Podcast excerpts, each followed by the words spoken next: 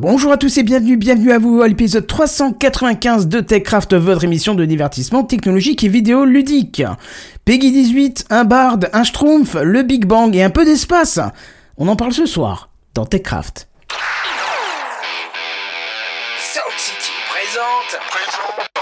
TechCraft.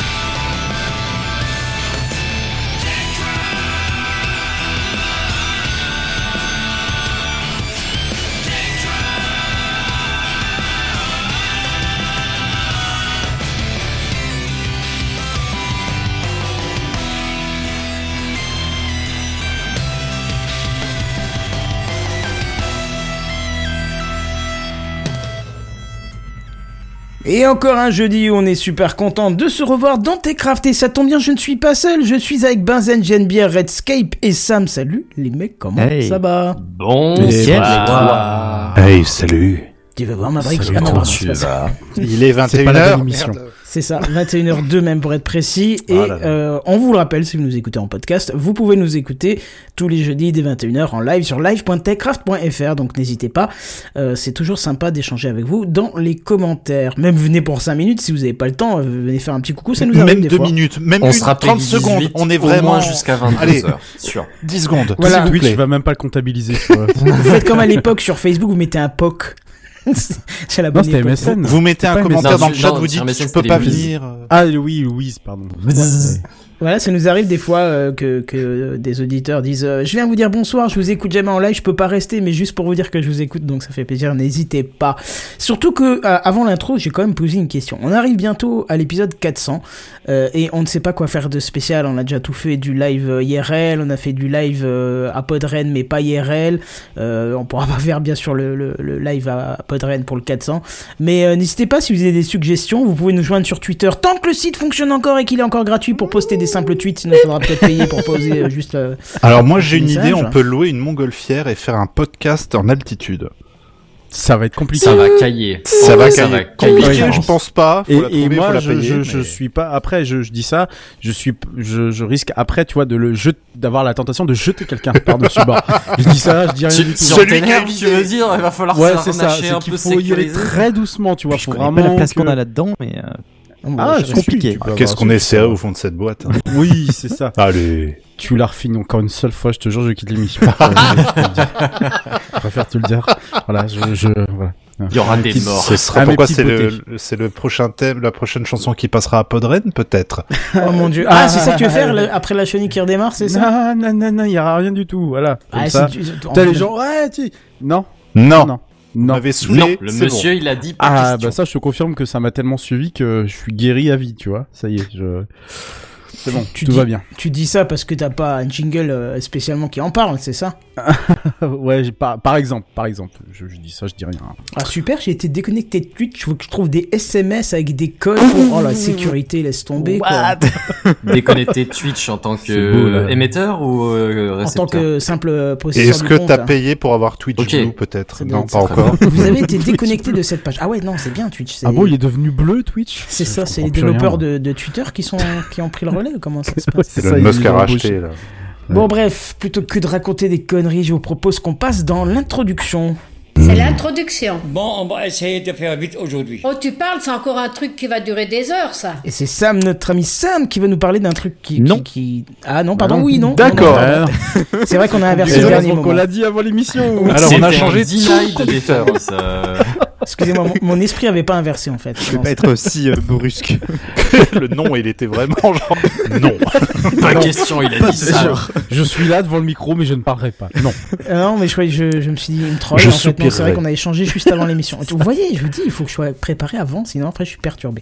Mais Bah bref. ouais, hein, non, mais on voit ça. Hein. Euh, C'est un garçon Ouais. perturbé. Tout ça. Mais vas-y, Bon, bah, vas-y, euh, Redscape, t'as l'air chaud de la, de, de la motivation.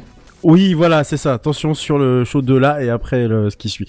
Euh, oui, comme on en parlait tout à l'heure du coup Podren, mais sans la chenille, ça sera les 8 et 9 avril 2023. Et comme de coutume, depuis que notre cher ami Kenton nous a fait cette magnifique bande, euh, bande annonce, je sais pas laquelle tu vas diffuser. Ouais, je vais mettre la troll parce que je pense que la normale elle passe dans un peu tous les podcasts, donc on Ah, va ouais, passer la troll. Elle est bien. Bah oui. Allez, c'est parti pour la troll.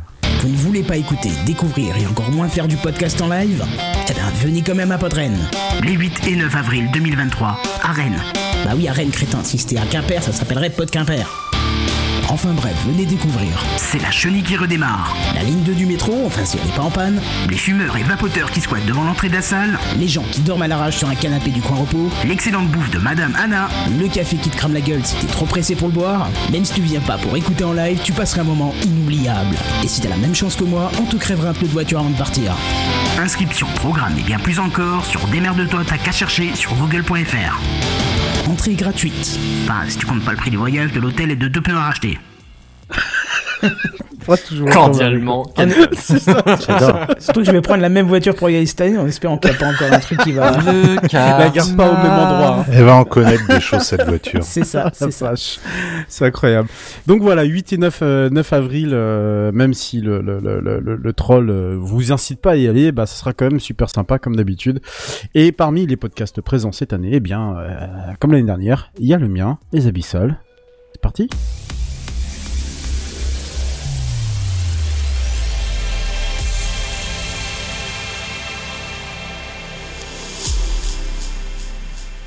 Music. Les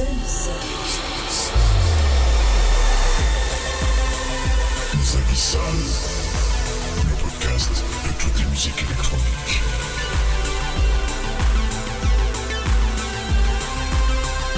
Les Abyssales. Podren 2023. Destination inconnue vers les profondeurs sonores.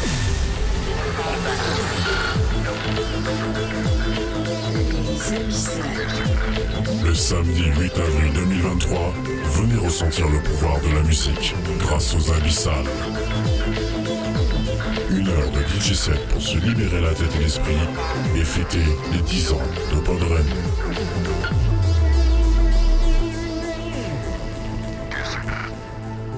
Musique électronique engagée. Plus d'infos sur les Twitter Redscape Music et Podren. Les Abyssales, Podren 2023, le DJ set, samedi 8 avril 2023, à partir de 20h30. Les abyssales. Les abyssales. D'accord, faisons comme ça. Un peu court quand même comme. euh, Les jingle. abyssales Et alors attends, c'est quoi le nom déjà du podcast? Je pense que je, je me suis fait la réflexion, euh, parce que celui-là c'est la c'est la cinquième euh, version.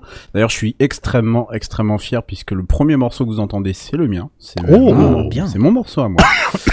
Pardon. De plus en plus, j'essaye de, j'essaye de, de, ne plus prendre de morceaux comme ça, euh, euh, même si, euh, pour le coup, j'ai l'autorisation du groupe pour la deuxième partie, mais n'empêche que c'est quand même bien d'avoir ses propres sons. Bon, Il y a une petite euh, fierté quand même, je pense. Ah oui, il y a un petit, ah bah en vrai, euh, ce morceau-là, je sais que je vais le jouer pendant euh, ce, pendant ce set. Hein, c'est, maintenant c'est un secret pour personne, mais c'est vrai que c'est, c'est extrêmement euh, gratifiant de se dire, bah tiens, ça, ça, ça vient de moi, quoi. C'est ma, ma propre composition. Hmm. Et, euh, et euh, je, quand j'ai finalisé le truc, je me suis dit, mais on on doit pas savoir dans quel podcast on est, hein, parce que là, c'est- c'est- c'est- je pense que je vais en retirer deux ou trois quand même, parce qu'on le dit un peu trop souvent. je- Oui, je Il pense. faudrait le sampler, l'isoler, comme ça on pourrait le mettre de temps en temps, tu sais. Mais Juste le, le- les le pire, non, le pire, c'est qu'il y a sept ou huit euh, versions différentes. Si tu regardes mon, mon, mon comment s'appelle ma station de travail audio numérique, comme on le dit en français, Do en anglais. Euh, il y a sept ou huit versions des, du, du même mot qui est euh, qui euh, qui est dit. Donc euh, ça serait quand même. euh, Est-ce il que faut tu le- l'as en allemand Euh, non, mais Die Abyssal. eh, eh, me lance Donne pas pas de des défi idées comme parce ça, que- ouais, c'est clair. me lance pas de défi parce que la semaine prochaine t'as une nouvelle BA. Translate.google.fr. Je te jure que je te jure que je te la fais. Et je suis même pas sûr que d'ailleurs ça existe parce que les a- les abyssales. là, je suis euh, pas sûr. le mot en fait c'est même c'est même pas un nom un nom propre. Euh, un nom commun, pardon. C'est c'est Ah non, il c'est- un adjectif. Allez, vas-y, Oh, tente-le. Oh, vas-y, vas-y. Je vous le mets dans le chat. Non, non, tu le tentes à l'audio, là. Bah, vas-y. Die Abgründe. Ah, bah, ça va. Die hein. Abgründe. Je veux ta voix. Je la sens. Die Abgründe. Die Abgrü- Attends, comment il le dit? Attends, je l'écoute pour moi. Profite, y a pas le bed encore. hein. ouais, c'est ça. Il pourra Mais sampler. bon, ouais. Mais Die bon, voilà. Abgründe. Hmm. Mm. Tu peux le faire dire par Mm. euh, Trad Ouais, si, elle est en train de le dire là, mais elle Ah. le dit avec une petite voix, c'est très innocente. Abgründe. Die Abgründe. Alors que moi j'aime bien le Die Abgründe. Tu sais, un côté un peu Rammstein. écoutez, s'il y a quelqu'un qui se, se motive pour me faire ça en allemand, parce que je suis quand même assez nul en, en allemand. euh, Et j'avais tenté de faire un morceau en allemand l'année dernière, qui était passé l'année dernière, mais euh, quand je me réécoute aujourd'hui, je me dis euh, pourquoi franchement je fais des trucs comme ça. Donc ça sera le 8 avril à partir de 20h30 et vous en souperez a priori jusqu'à ce que euh, jusqu'à ce qu'il y ait euh, Podren. Jusqu'à ce que fête s'en suive. Exactement. Et là, j'ai raison. Là, ça va être Sam. Effectivement, effectivement, tu l'as plus. toi. Tu as changé d'avis. T'écoute. j'ai- demandé à Sam de nous parler de quelque chose de Il est particulier. fifou ce soir. Hein Parce qu'il nous a fait un compliment sur un truc qui va nous parler, et moi je trouve ça Un pas très bien. Enfin, enfin t'as dit quelque chose de positif sur quelque chose, et moi je trouve Ouais. ça pas très bien, donc j'ai envie que tu Ah, me donnes t'es envie et que tu m'expliques euh, comment, pourquoi c'est bien. Effectivement, alors c'est vrai qu'on en parlait en off, c'est vrai que c'est le genre de truc que j'aurais pu partager sur le, le Discord. Venez nous rejoindre sur Discord, euh, je sais pas, hâte quelque chose, Techcraft PDC probablement. C'est discord.techcraft.fr. Exactement, merci. Euh, donc c'est que bah, finalement j'ai testé Stage Manager, enfin j'avais testé, j'avais juste activé la fonction vu que ça mettait des fenêtres à gauche, j'avais désactivé. Rappelle ce que c'est quand même. Test Manager, c'est une des nouvelles fonctionnalités de, des appareils Apple, donc sur macOS, i- iPadOS. Ouais. Et c'est tout en fait. Et euh, ça permet une nouvelle euh, mise en Fenêtre. organisation de, des fenêtres. Voilà, un nouveau, nouveau management des fenêtres sur, euh, sur Windows, sur Mac par exemple, dans le cas présent. Et j'ai testé parce qu'en ce moment je passe beaucoup de temps sur mon Mac pour euh, différents projets et, euh, et j'en avais marre de jongler avec plein de fenêtres parce que je dois l'avouer, je préfère la gestion des fenêtres sous Windows et il s'appelle pas comme, comme ça pour rien sans doute. Quoi? Et ouais, je, dois l'avouer. Euh, Comment?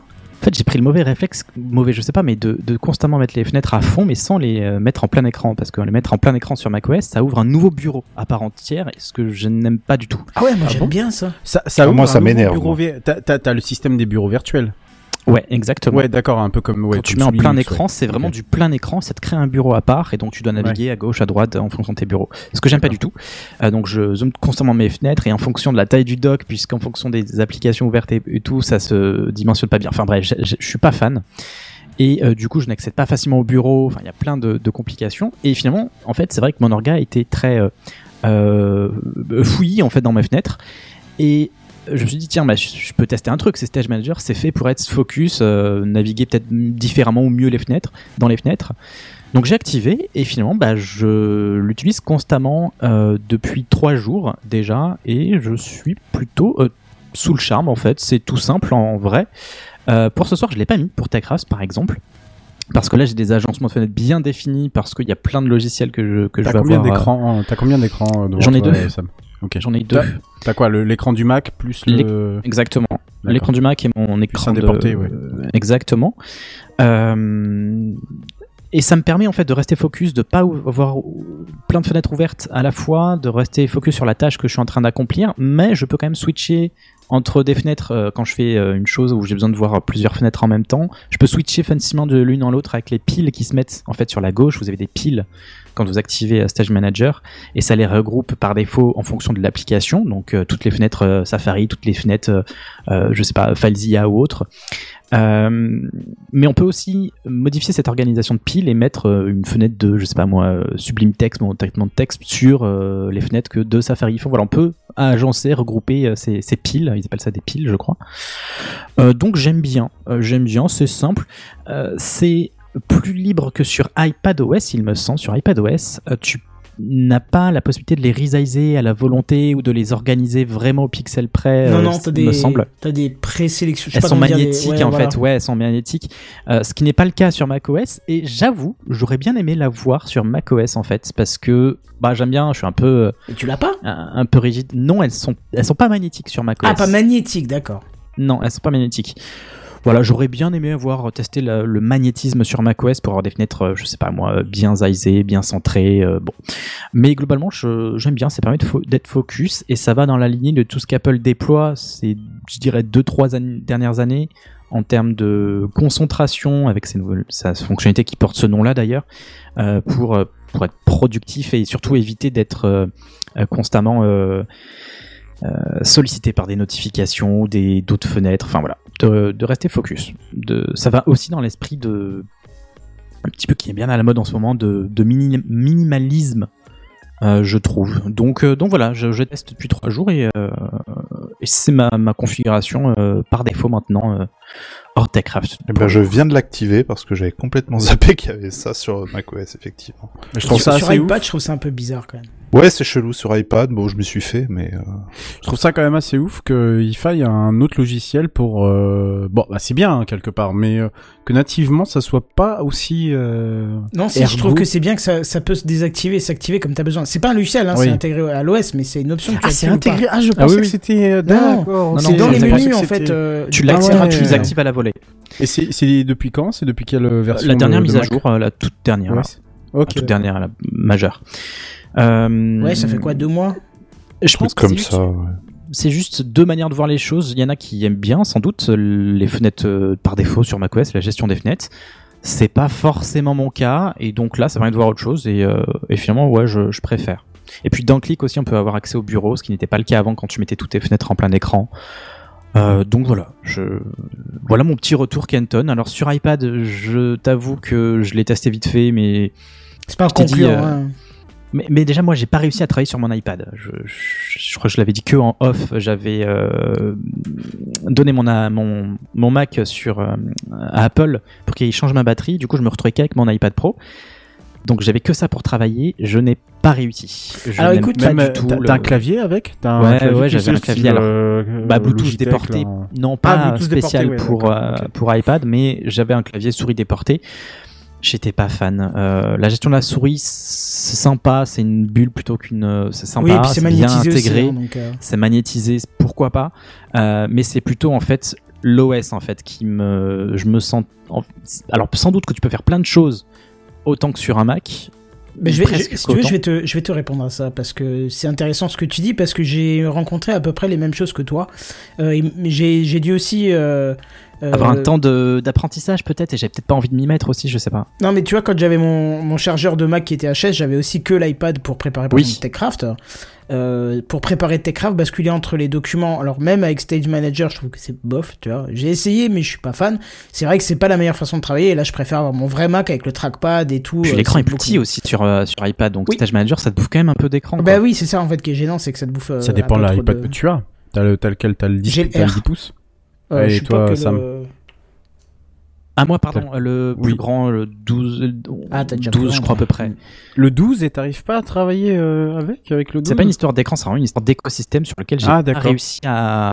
Mais tu vois, Mais par encore contre, une fois, il faut Pourtant, installer des pas logiciels fluide, qui c'est pas sont communs. quoi, en gros. comment J'ai pas entendu. euh, Ouais, ben, c'est- pas fluide, c'est pas, c'est pas. si c'est très euh, fluide, ça y a pas de souci. Non, je, non, mais je veux dire au niveau du process, pas, pas, pas au niveau de la, de la mécanique. Au niveau de toi, quand t'essayes de l'utiliser, c'est pas instinctif, c'est pas naturel, c'est pas. On, en parlait aussi en off, euh, c'est que c'est comme Notion par exemple, il faut un temps d'adaptation, d'apprentissage et il Ah faut bah avoir oui. l'envie de s'y mettre en fait. Oui, complètement, oui. déjà. Et donc ça c'était un, plutôt un frein pour moi. Et après bon, euh, c'est tout con, mais le Finder c'est pas aussi mieux, même si ça améliore sur iPad, c'est pas aussi bien que la gestion des fichiers sur Mac par exemple.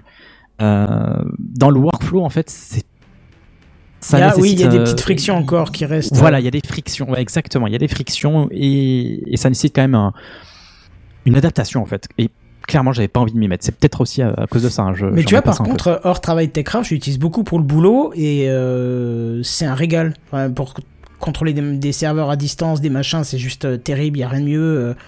C'est vraiment super. Un exemple bidon, tu vois, ça m'arrive d'aller dans des endroits où j'ai pas encore de réseau, donc euh, faut que je télécharge des drivers pour une machine qui n'est pas connectée. Euh, bah, j'arrive avec l'iPad à basculer ça sur une clé USB, puis euh, rab- rabattre le driver dessus. Tu vois, il y a, il y a plein de choses euh, qui sont quand même intéressantes avec l'iPad. Ça m'évite de Mais tu sortir le gros. avec à chaque fois parce que faire dès que tu dois faire de la saisie pour moi, putain, je me dis merde. Mais j'ai calé. quoi. Ok, ouais, c'est vrai que ça change peut-être beaucoup. Et j'ai un clavier Mac, hein. j'ai pas un clavier euh, machin euh, Ah. euh, coq ou je sais Ouais, pas t'as quoi. pas un clavier Apple quoi. Enfin, Si, euh, j'ai un clavier ouais. Apple, un vrai Ouais, clavier. Apple, le, le- pas le tout dernier là qui vaut euh, 3000 balles le, le clavier, mais l'autre d'avant là, euh, le tout plat. Pour l'iPad ou pour Mac? Non, pour Mac. Comme c'est du Bluetooth, ça se connecte euh, dessus Ouais, ouais, euh, ouais. sans aucun problème. Euh, j'ai une souris que je branche en USB dessus parce que je trouve que la, la hum, Magic Mouse euh, première du nom, elle est pas adaptée à l'iPad, pas du tout.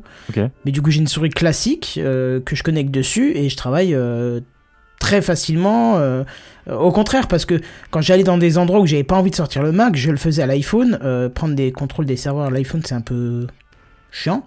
Et avec l'iPad, ça te donne une autre dimension, même si tu dois travailler en SSH ou des conneries comme ça, euh, euh, faire du PowerShell ou, ou- ou des trucs comme ça, l'iPad c'est un régal en fait. Euh, c'est beaucoup mieux que tous les PC portables qu'on m'a filé, qu'on a pu me prêter, même une tablette sur Samsung, c'est une horreur à, à, à travailler Hmm. avec. Ah, T'as le sentiment de légèreté aussi, le fait que ça soit juste, juste ton iPad et pas, pas un PC ou quoi que ce soit. Ouais, c'est ça. aussi bien ça sûr. qui et, fait tu que. poses- et puis tu peux te poser dans des endroits très restreints, tout petits, même. Hmm. tu sais, je, je- je fais souvent des contrôles ou autre chose dans, des salles machin. Je prends, je prends des notes et tout. Là, j'ai l'iPad qui est coincé entre euh, mon coude et, la main. C'est juste la bonne taille. J'ai le stylet. Je suis sur Freeform, l'application magique qu'ils ont sorti Apple, qui est géniale. Euh, je prends toutes mes notes là-dessus. Après, j'envoie tout en PDF euh, sur. sur le Mac ou sur autre chose, c'est top quoi, il y a rien à dire, c'est juste nickel quoi. hein. Ça se prête peut-être plus à ton usage que le mien parce que moi je suis je suis je suis je bouge pas de mon bureau en fait pour travailler euh, j'ai pas changé de pièce ou Mm. aller d'un endroit à un autre donc peut-être qu'effectivement Ah oui, si t'es quand t'es fixe, plus dans la mobilité. Mm. Enfin, PC, effectivement c'est peut-être pertinent d'avoir un iPad Effectivement. Bon, bref, en tout cas, c'était intéressant d'avoir ton retour. Euh, je suis ravi. J'essaierai quand même de me donner euh, la peine de continuer sur Stay Manager sur iPad pour voir si euh, ça peut me simplifier certaines choses. On Ouais. verra. Je trouve juste qu'effectivement, comme l'a dit, je crois que c'est Red qui l'a dit, c'est un petit écran, donc tu perds un peu de. Non, c'est toi. Enfin, bref, vous avez dit qu'on perd un peu d'espace et c'est ouais vrai. sur iPad tu Voilà. perds de le... oui puisque ça te fait des piles à gauche donc Et même, ça ne colle pas à toutes les fenêtres complètement à droite, ça te laisse du vide pour que ça soit Oui. symétrique à la Apple, parce que j'en ai rien à péter, moi je veux juste maximiser l'espace. moi j'aimerais bien l'avoir ça tu vois Ah ouais, non, moi pas. donc, euh, bon, bref. Allez, si ça vous va, on passe aux news high-tech. ouais je vais te Oh bah oui. recéder la parole du coup Eh ben, ah bah oui, du coup, c'est à Oh. moi. Eh ben, écoute, euh, c'est parti, news high-tech. C'est les news high-tech. C'est les news high-tech. C'est les news high-tech. C'est les news high-tech. T'as vu le dernier iPhone, il est tout noir. C'est les news high-tech. Qu'est-ce que c'est le high-tech C'est plus de mon temps tout ça. Kenton. Bon, alors, ça fait des années qu'on vous en parle, qu'on suit le sujet, parce qu'on est des professionnels dans la tech, et rien à voir avec le sujet lui-même. Et ça commence à se concrétiser, parce que oui, on va parler des, du blocage des sites porno en France. hein. C'est parce qu'on est techos hein, qu'on suit le sujet, hein, pas parce que... Ça, on voir, se sent préoccupé par notre attrait pour la Bah, technologie. c'est ça, exactement. Un jour, je vous parlerai d'avoir 4 points de suture dans le creux de la main droite. Euh, vous savez, ce fameux blocage pour euh, les moins de 18 ans, euh, on en parle longtemps parce qu'il y a le bienveilleux, le bienveillant gouvernement qui avait décidé qu'il était temps pour les sites porno d'interdire les accès aux personnes de moins de 18 ans sous peine de se faire tataner la face. Et euh, tout a l'air euh, euh, très bien en première apparence, mais si vous suivez TechCraft, votre émission de divertissement technologique et vidéoludique depuis assez longtemps, vous savez que le problème vient surtout du fait que le gouvernement ne proposait pas de solutions concrètes et efficaces aux éditeurs de sites de divertissement pornographiques pornographique pour lutter euh, concrètement et efficacement euh, aux éditeurs. J'ai fait une faute dans ma phrase, mais vous avez compris Non, le sens. ouais c'est Oui, vrai, c'était un peu t'inquiète pas, euh, le sens, euh, c'est- ça qui balançait ça et démerdez-vous quoi en fait. Voilà, tu vois, quand t'écris à l'iPad, solution. t'as raison, tu fais des répétitions. ah bravo Et alors même si ça faisait quelques mois qu'on n'avait plus entendu parler et qu'on pensait que le gouvernement avait abandonné, tout comme le gouvernement anglais avait fini par faire il y a quelques années, eh ben sachez que non, il y a une solution qui vient d'exploser au grand public. Et euh, même si c'est pas encore bouclé, il semblerait bien que cette solution, euh, que ça soit cette solution qui arrive à terme. Donc je vous rappelle que le principe, il est tout simple, c'est de s'assurer qu'une personne de moins de 18 ans ne puisse pas accéder au site en question. Alors il y avait un petit panneau qui demandait à la personne s'il avait bien 18 ans. Mais vous doutez bien que ça ne refroidit pas les plus chauds de, de- des visiteurs. Hein. euh.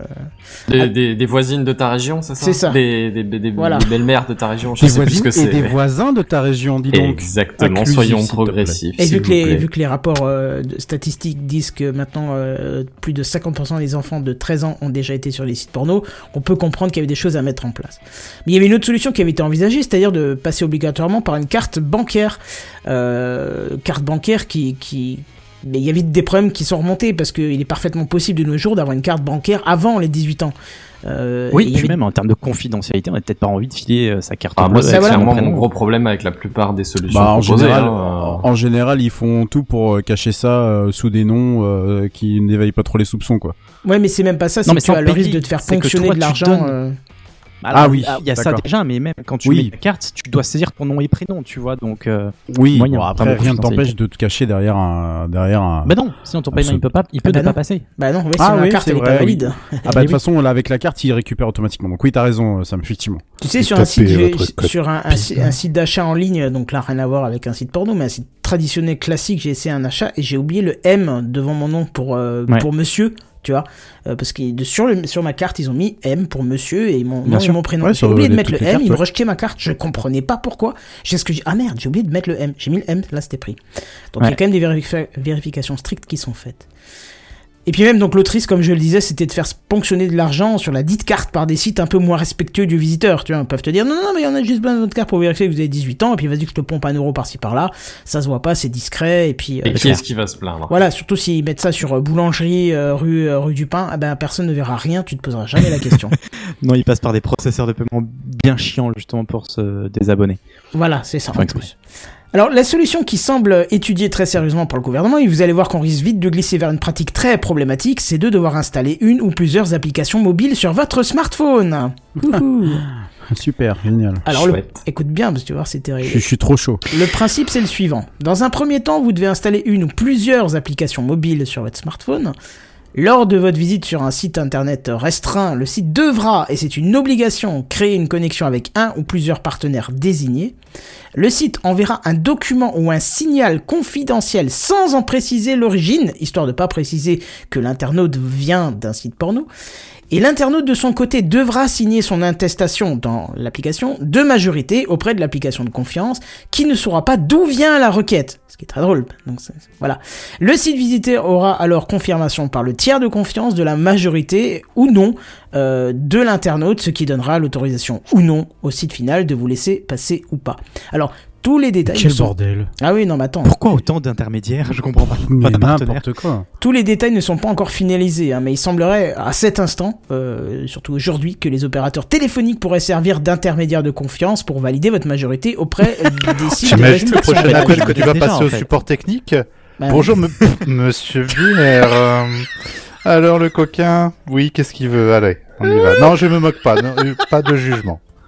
Euh, oui, bonjour, non, c'est mon abonnement. Non, mais je vais le garder en fait, c'est bon. Mais justement, là, Non, mais sérieux. on quoi. voit encore une fois où peut apparaître énormément de problèmes à tout ça. Alors, les deux acteurs de cette vérification n'auront, soi-disant, ni l'identité, ni, l'identité, ni la provenance, ni, Mais ni oui, la sûr. destination de cette vérification. Eh ben, je serais curieux de voir comment c'est possible de faire ça. Parce que quoi? Le site va lancer une requête dans le vide, dans l'internaute du monde entier? Et le tiers, il va choper une requête comme ça dans le vide qui vient de je sais pas où, il va dire oh, je crois que c'est pour moi, et il va reposter. Non, enfin, soyons sérieux. Il y a un moment. Ah, faut si tu connais un peu la technique, ouais, c'est louche, quoi.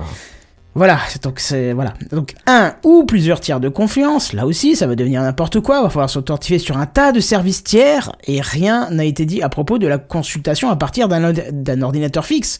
Parce que quoi, qu'est-ce que j'ai je, je suis sur mon PC, il faut que je prenne mon mobile. Comment comment ça va faire le lien entre les deux? Comment mon mobile et le PC sur lequel je suis en train de consulter un site à moins de 18 ans va faire le lien entre les deux, tu vois? Clairement, ça envisage forcément la création de comptes sur les sites en question, ce que euh, on ne veut pas forcément tu vois? Donc voilà ça, ça, ça crée plein de plein de soucis qui sont encore sûrement en train d'être étudiés et on verra. Alors les sites qui ne voudront pas respecter la, la réglementation seront bloqués par les FAI Alors là, pareil, hein, une, estimation des sites porno présents sur le web, visibles, a été faite à 75 millions. Alors oui, oui, j'ai bien dit, il y aurait de manière Ouais. totalement visible et accessible, donc on parle même pas des choses qui sont dans le dark web et les trucs qui sont dans le deep web, mais là, dans, de visible, d'accessible maintenant d'ici, euh, 75 millions de sites pornographiques. Alors on est bien d'accord que euh, seuls les gros acteurs de marché vont se Voilà, plier à la réglementation.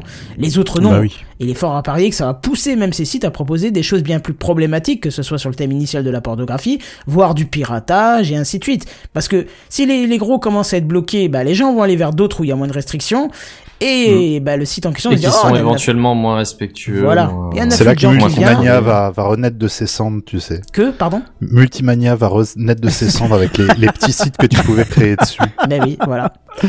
Bref, c'est un jeu du chat et de la souris qui va être devenir très, qui va, qui va devenir très problématique, ça c'est clair et net.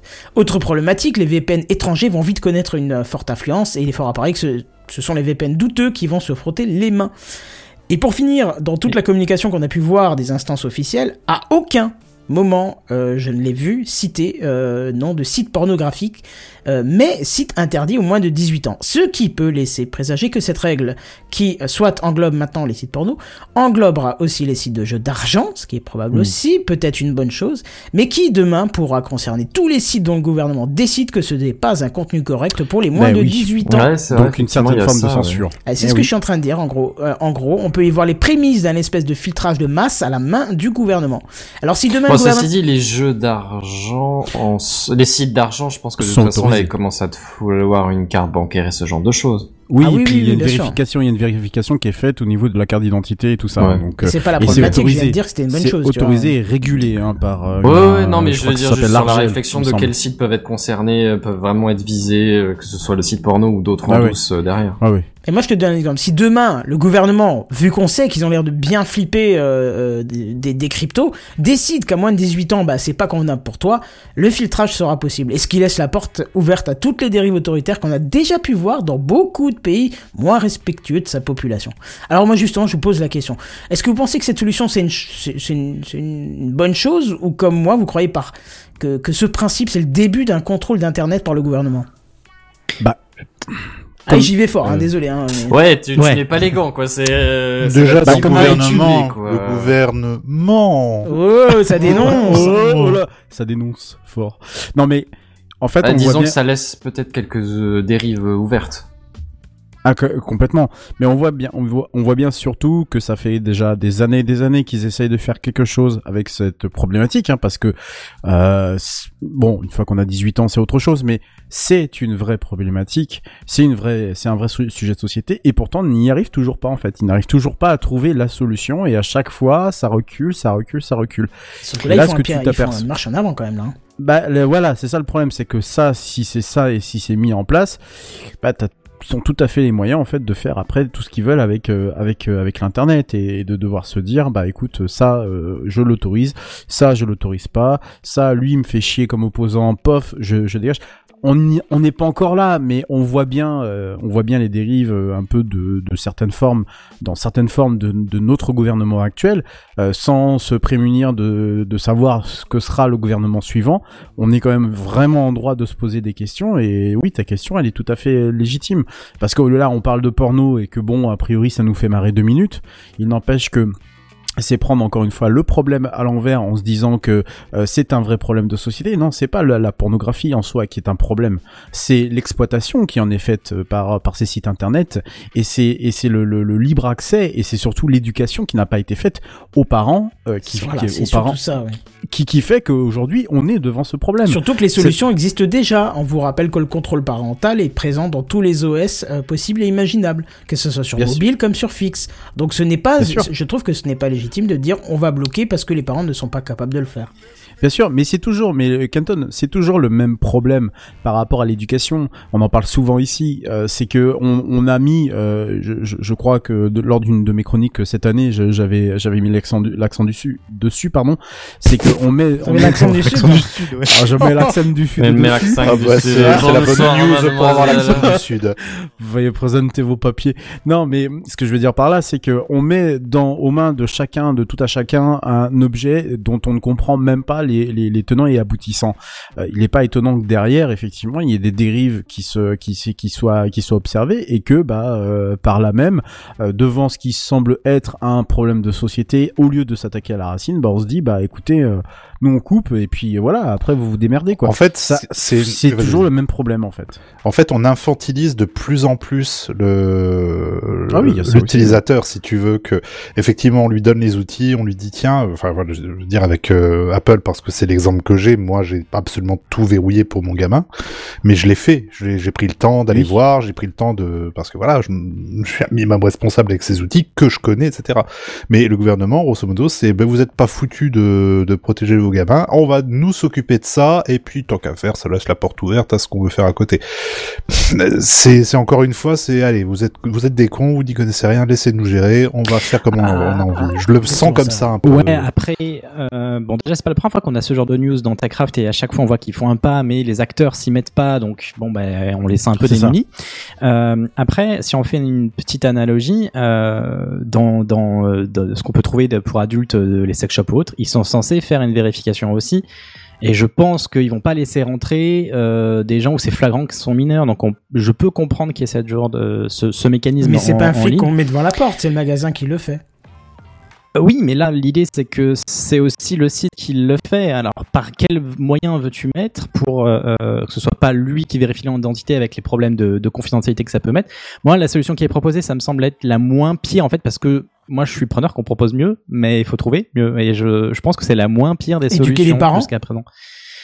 Oui, mais encore une fois, si tu fais l'analogie, ça me semble normal qu'un acteur euh, du porno se doive de ne pas accepter des mineurs. Tu vois, je dis pas que l'éducation des parents n'est pas à faire. Enfin, euh, euh, des enfants n'est pas à faire. Mais ça me semble aussi normal que, bah, en face, on doit quand même réguler l'entrée aux mineurs sur ces sites-là, en fait. Mais Oui. c'est aux acteurs aussi de se responsabiliser. Ils le font pas jusqu'à présent. Mais le problème, c'est pas tant le fait qu'on ne peut, on peut pas le faire, parce que comme euh, je le disais tout à l'heure, avec les jeux d'argent, quand t'as pas 18 ans, tu rentres pas. Voilà, globalement, c'est comme Mm. ça que ça se, ça se passe. T'as un contrôle qui est fait et tu n'accèdes absolument pas du tout à aucune interface tant que t'as pas reçu le courrier qui dit, qui dit que ok, on vous Ouais. accepte parce que votre carte d'identité elle est bonne, Ils sont en etc., France. etc. Mais effectivement, ils sont en France. Euh, Il y a des sites euh, français qui sont qui sont euh, qui sont visés là-dedans. hein. Je pense euh, notamment à tu, Bah, kiffes, que tu, Marcel tu ou- kiffais français ouais. par exemple, pour ne citer que lui.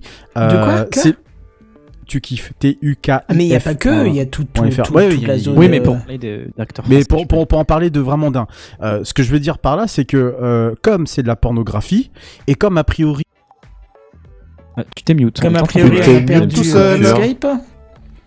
bah oui, si je me mute en même temps, Oui. on se voilà. croirait au travail c'est trop bien. T'as vu ça? Alors je vous euh, et euh, donc non, ce que je voulais dire, c'est que euh, comme la, la pornographie est vue comme quelque chose de malsain dès le départ, en fait, dont on réfléchit absolument pas aux tenants et aux aboutissants. Encore une fois, on, on considère que ça c'est mauvais. Et encore une fois, il y a des pour et il y a des contre, et c'est pas le débat de ce soir. Et, eh ben, on va pas essayer d'appliquer la même chose que l'on applique déjà actuellement pour des choses qui existent véritablement. Au bout d'un moment, soit on assume d'aller sur les sites porno, soit on n'assume pas. Voilà, c'est aussi simple que ça.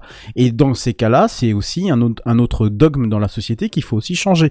Est-ce que du coup, le, est-ce que du coup, véritablement, on, on peut considérer que tout à chacun, on est déjà allé sur des sites porno où on y va encore, sur des sites porno, et, et oui, bien sûr, et je vois les, les voilà, et de se dire que bah, on le traite, on le traite à égal par rapport voilà, aux jeux d'argent, par exemple. Les jeux d'argent sont interdits aux mineurs. Sur Internet, a priori, ça fonctionne plutôt bien, et en plus, il y a quand même une autorité de régulation qui est au-dessus, qui est, je crois, l'Argel de mémoire.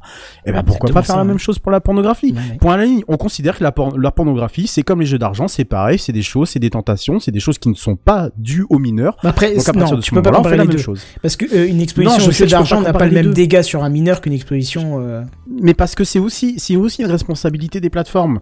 Euh, je veux dire, la, la pornographie véhicule aussi, et c'est pour ça que c'est pour ça que ce que je dis n'est pas non plus euh, à prendre au pied de la lettre.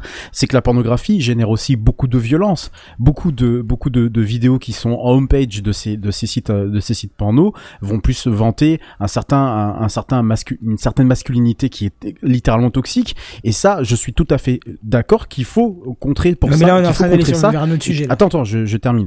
Qu'il faut contrer ça et que du coup, les enfants ne doivent pas le voir. En tout cas, je- les mineurs ne, ne, do- ne doivent pas le voir. Mais c'est aussi du coup un travail à faire avec les, les, les, les acteurs en question. C'est comme YouTube. YouTube va pas vous présenter un homepage, un, je sais pas moi, une vidéo dans les des, des, des profondeurs de, de, de son site, de son site parce qu'il en existe, il en existe plein. Donc c'est autant euh, un blocage qui doit être fait bon peut-être pas forcément au niveau gouvernemental mais au niveau par exemple d'une instance de régulation pourquoi pas euh, je sais pas la- l'Arcom par exemple ça serait totalement leur travail. Et puis d'un autre côté un travail à faire également au niveau des sites euh, des sites pornographiques pour qu'ils se mettent un peu en conformité par rapport à ce que la société est en droit d'attendre aujourd'hui. Effectivement. Pardon pour euh, la, la- la- Non, non, bah, c'est pas comme tu parles d'habitude beaucoup, hein, on a l'habitude. oh ça va putain Mais Bon, bon, bah, effectivement, on va voir va. si ça ira à terme, euh, si ça ira à terme, et s'il faudra que tu ailles chez ton opérateur Orange pour prendre une carte autorisation porno, quoi. Une carte prépayée. voilà, ça sera assez, euh, assez drôle, quoi. Mais bon, non, mais tu- 50 heures de porno je, je suis Ah, curieux de voir les, premiers, les, premiers, euh, les premières failles découvertes et les premières techniques pour passer outre qui vont être découvertes aussi, parce que c'est un peu le jeu du du chat et de la souris. ouais complètement Mais on verra tout ça euh, bah, quand ça sortira, parce que bien sûr, je vous tiendrai au courant, je suis le sujet depuis le début, et euh, je vous en parlerai encore. Sam, est-ce que t'es chaud? Bien sûr, toujours. Parce que toi, t'es un pro Apple, mais alors là, euh, tu m'as tué, t'as été Ouais. pro Le Google, clivage était comprends violent. pas. D'habitude, c'est Ouais. Buddy euh, Google et on salue Buddy d'ailleurs. Bah oui, ouais, bah, faut, faut bien remplacer, hein. faut, faut équilibrer quand même, parce que je crois que je vous ai assez saoulé avec Apple en ce moment, donc, euh, donc oui, je vais parler de Google ce soir. Sam. Et oui, que m'arrive-t-il? Je ne sais pas. Euh, le 6 février dernier, Google a annoncé la sortie de Bard sur un article de son blog signé par euh, Sundar Pichai, qui est euh, le CEO de Google. Et Bard, c'est quoi? Eh bien, c'est un robot conversationnel présenté certainement en urgence en réaction directe face au rapprochement de ChatGPT et de Microsoft. Ça, ça sent ça en fait. hein, en tout Oh, cas. tout de Oui, suite, tout de suite. tu sautes aux conclusions de manière un peu Panique, mais rien de fou la non plus. pas, moi. Euh, bon, dans le fond, on est sur le même produit que ChatGPT, mais dans la forme, Bard se construit autour de Lambda, qui est une technologie qui ne repose pas sur le texte comme le fait ChatGPT, mais qui repose sur le dialogue. Donc l'approche n'est pas la même, et lui, il est capable de déduire l'intention de son interlocuteur et de mieux enchaîner les conversations en allant d'un sujet à un autre, par exemple. Alors d'ailleurs, Google n'a pas manqué de rappeler qu'il est lui-même le propriétaire de DeepMind, qui est à l'origine du réseau neuronal Transformer, sur lequel ChatGPT se base. ça fait beaucoup de concepts, hein, je suis navré, mais vous suivez? Ça va? Jusqu'ici, tout va bien. Ouais, ça, ça sent va, vraiment le. Oui, enfin, c'est quand même nous à la base. Enfin, ah, c'est ouf quand même. Oui, oui, je ne savais pas. J'étais surpris de, de l'apprendre, mais si, si, complètement. Alors, le problème, la communication faite sur Twitter autour de Bard comprenait une erreur. La démonstration affichait la question quelles sont les nouvelles découvertes du euh, oui, pardon, les, quelles sont les nouvelles découvertes du télescope spatial James Webb dont je peux parler à mon enfant de 9 ans? Ce à quoi Bard a répondu que le télescope a pris les toutes premières images d'une planète en dehors de notre propre système solaire. Il est complètement hors sol le Il est truc. complètement con. voilà. Donc en réalité, c'est faux. Hein, du coup, je vous nous apprends rien ici, hein, surtout les spécialistes de, de euh, spacecraft. Pardon. Euh, le site de la NASA l'explique clairement. C'est en 2004 que la première photographie d'une planète en dehors de notre système solaire avait été prise. Ouais, photo, Non. photo. euh, bah, Enfin, oui, vas-y, vas-y, c'est pas l'objet, mais oui, oui. Bon, Photo complètement- fake. euh, Ouais, ouais, non, non, mais il est complètement hors sol le truc, hein. c'est bon. Bon, suite à cette, peut-être qu'il y a eu d'autres. Ouais, dites-moi parce que moi en vrai, j'en j'en sais rien. C'était en 2004. C'était pas une photo, c'était une reconstitution. c'était Non, mais ça n'a rien. Ouais, non, mais c'est pas une photo. On n'a jamais a une, photographié. cas Non, il y en a pas une. C'est c'est jamais des photographies en, en direct. Déjà, on peut pas photographier en direct un- une planète euh, extra, extra. euh, euh, oh, mais comment En- en Non, non, dehors non. du- Extrasolaire Extra système solarienne. Ouais, voilà. On t'entend plus Et il toujours. hein, mute, hein. Ouais. Une exoplanète. Je cherchais Voilà. le mot. D'accord. Ah, bah oui, oui. J'ai une mauvaise combinaison de touches en fait et à chaque fois que je une exoplanète donc non on n'a jamais pris de photo en direct parce que c'est pas possible déjà d'en prendre une donc je sais pas ce qu'il a voulu dire mais en tout cas il est complètement à côté de la plaque hein. donc euh, Ok, bon. c'est- et c'est quoi les En- conséquences du coup? Parce que ça ça m'intéresse Ah bah justement, suite à cette bourde, l'action d'Alphabet a perdu 9% en une journée. À croire que la démonstration technologique n'a pas convaincu les actionnaires. mais bravo Google Alphabet pardon Google Bien oui. tenté. Alors deux jours plus tard, le 8 février, donc hier, Google a couvert une conférence live from Paris.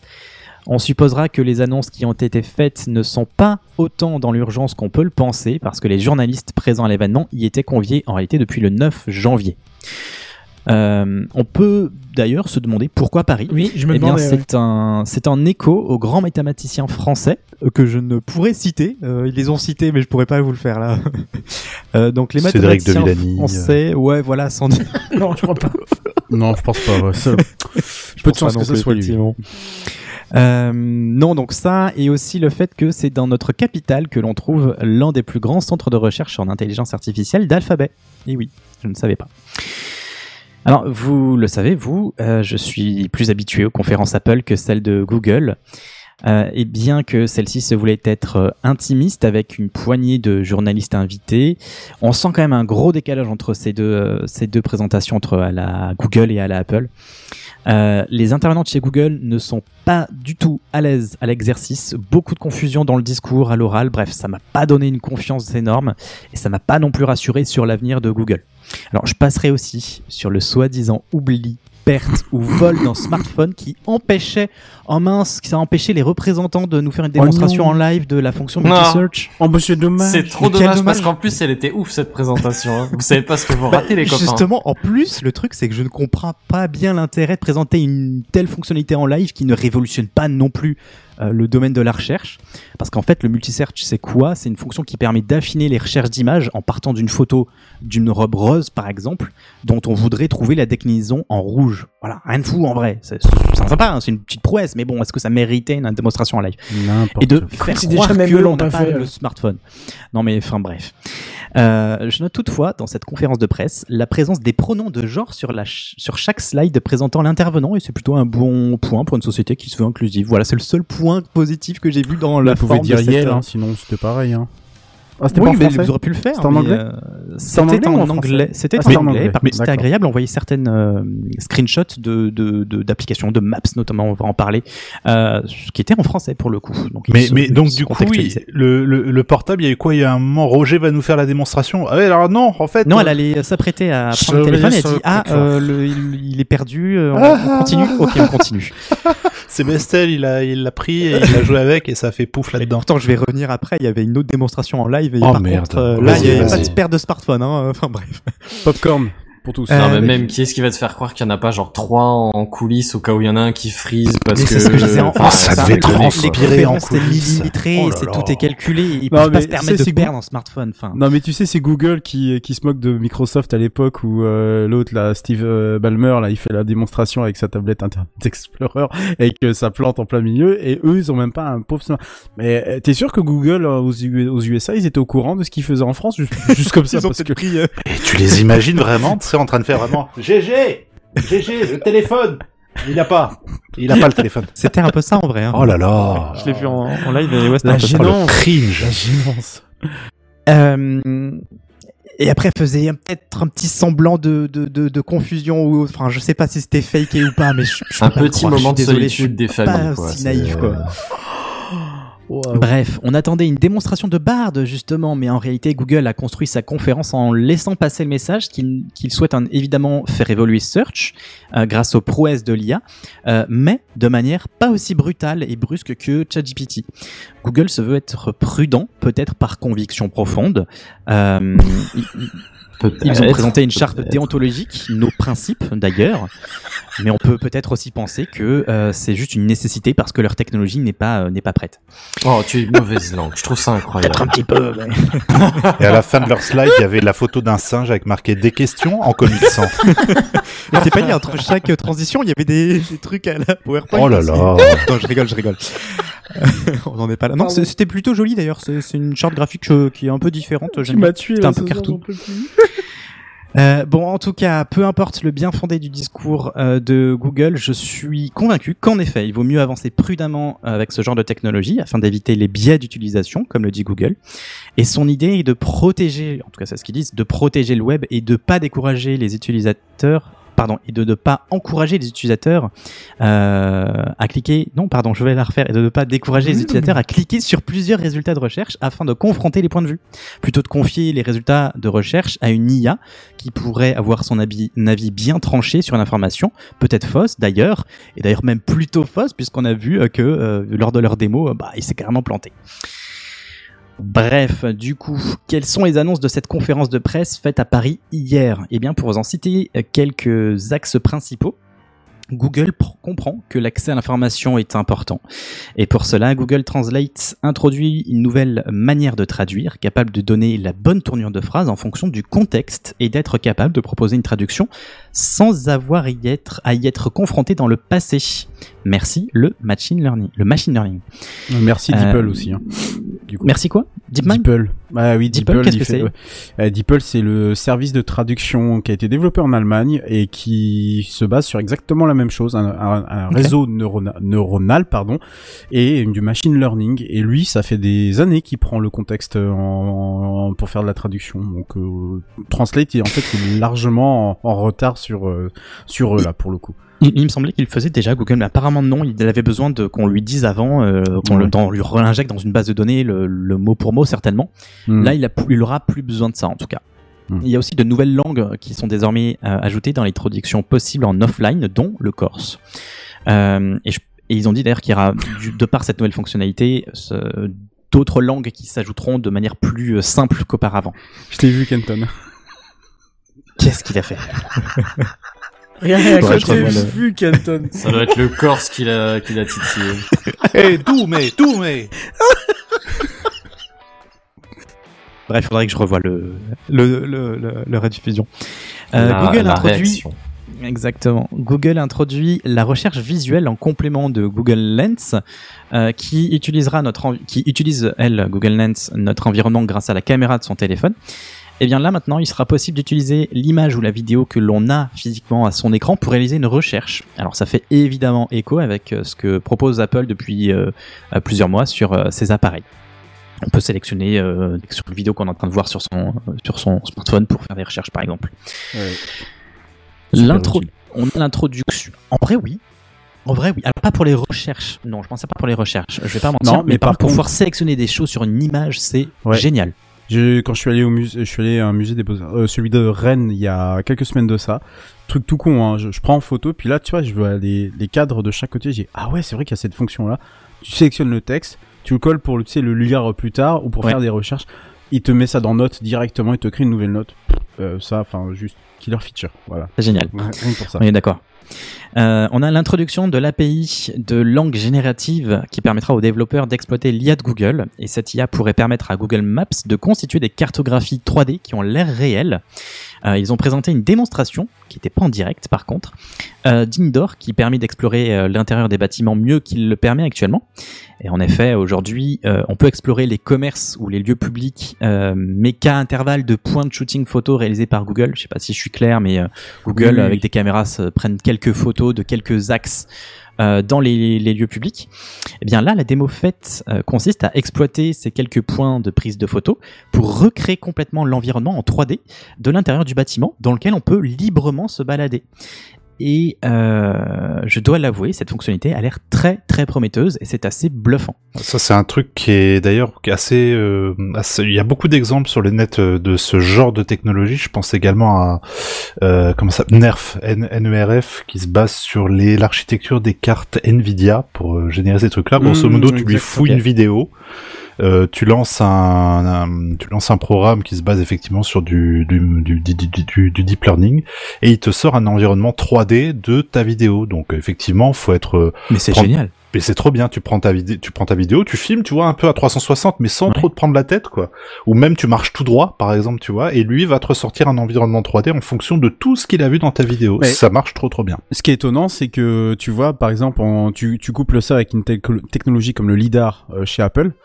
Bien et sûr. tu peux, et tu peux en faire. euh, et je comprends pas que tu vois Google, en tant qu'aujourd'hui constructeur de, de, de téléphone, enfin c'est pas euh, totalement un constructeur, mais en tant que producteur de téléphone et de et de tablettes, ne soit pas euh, au fait de ce genre de choses, tu vois. Pour euh, au lieu de, bah, tu es obligé de faire marcher une IA encore, tu vois. Ouais, et pour- pourquoi la limiter d'ailleurs cette fonction que à Indoor et pas dans Street View? Bon, peut-être que ce sera fait à terme, mais en tout cas la démo avait l'air vraiment, elle était pas en live, mais elle était vraiment convaincante.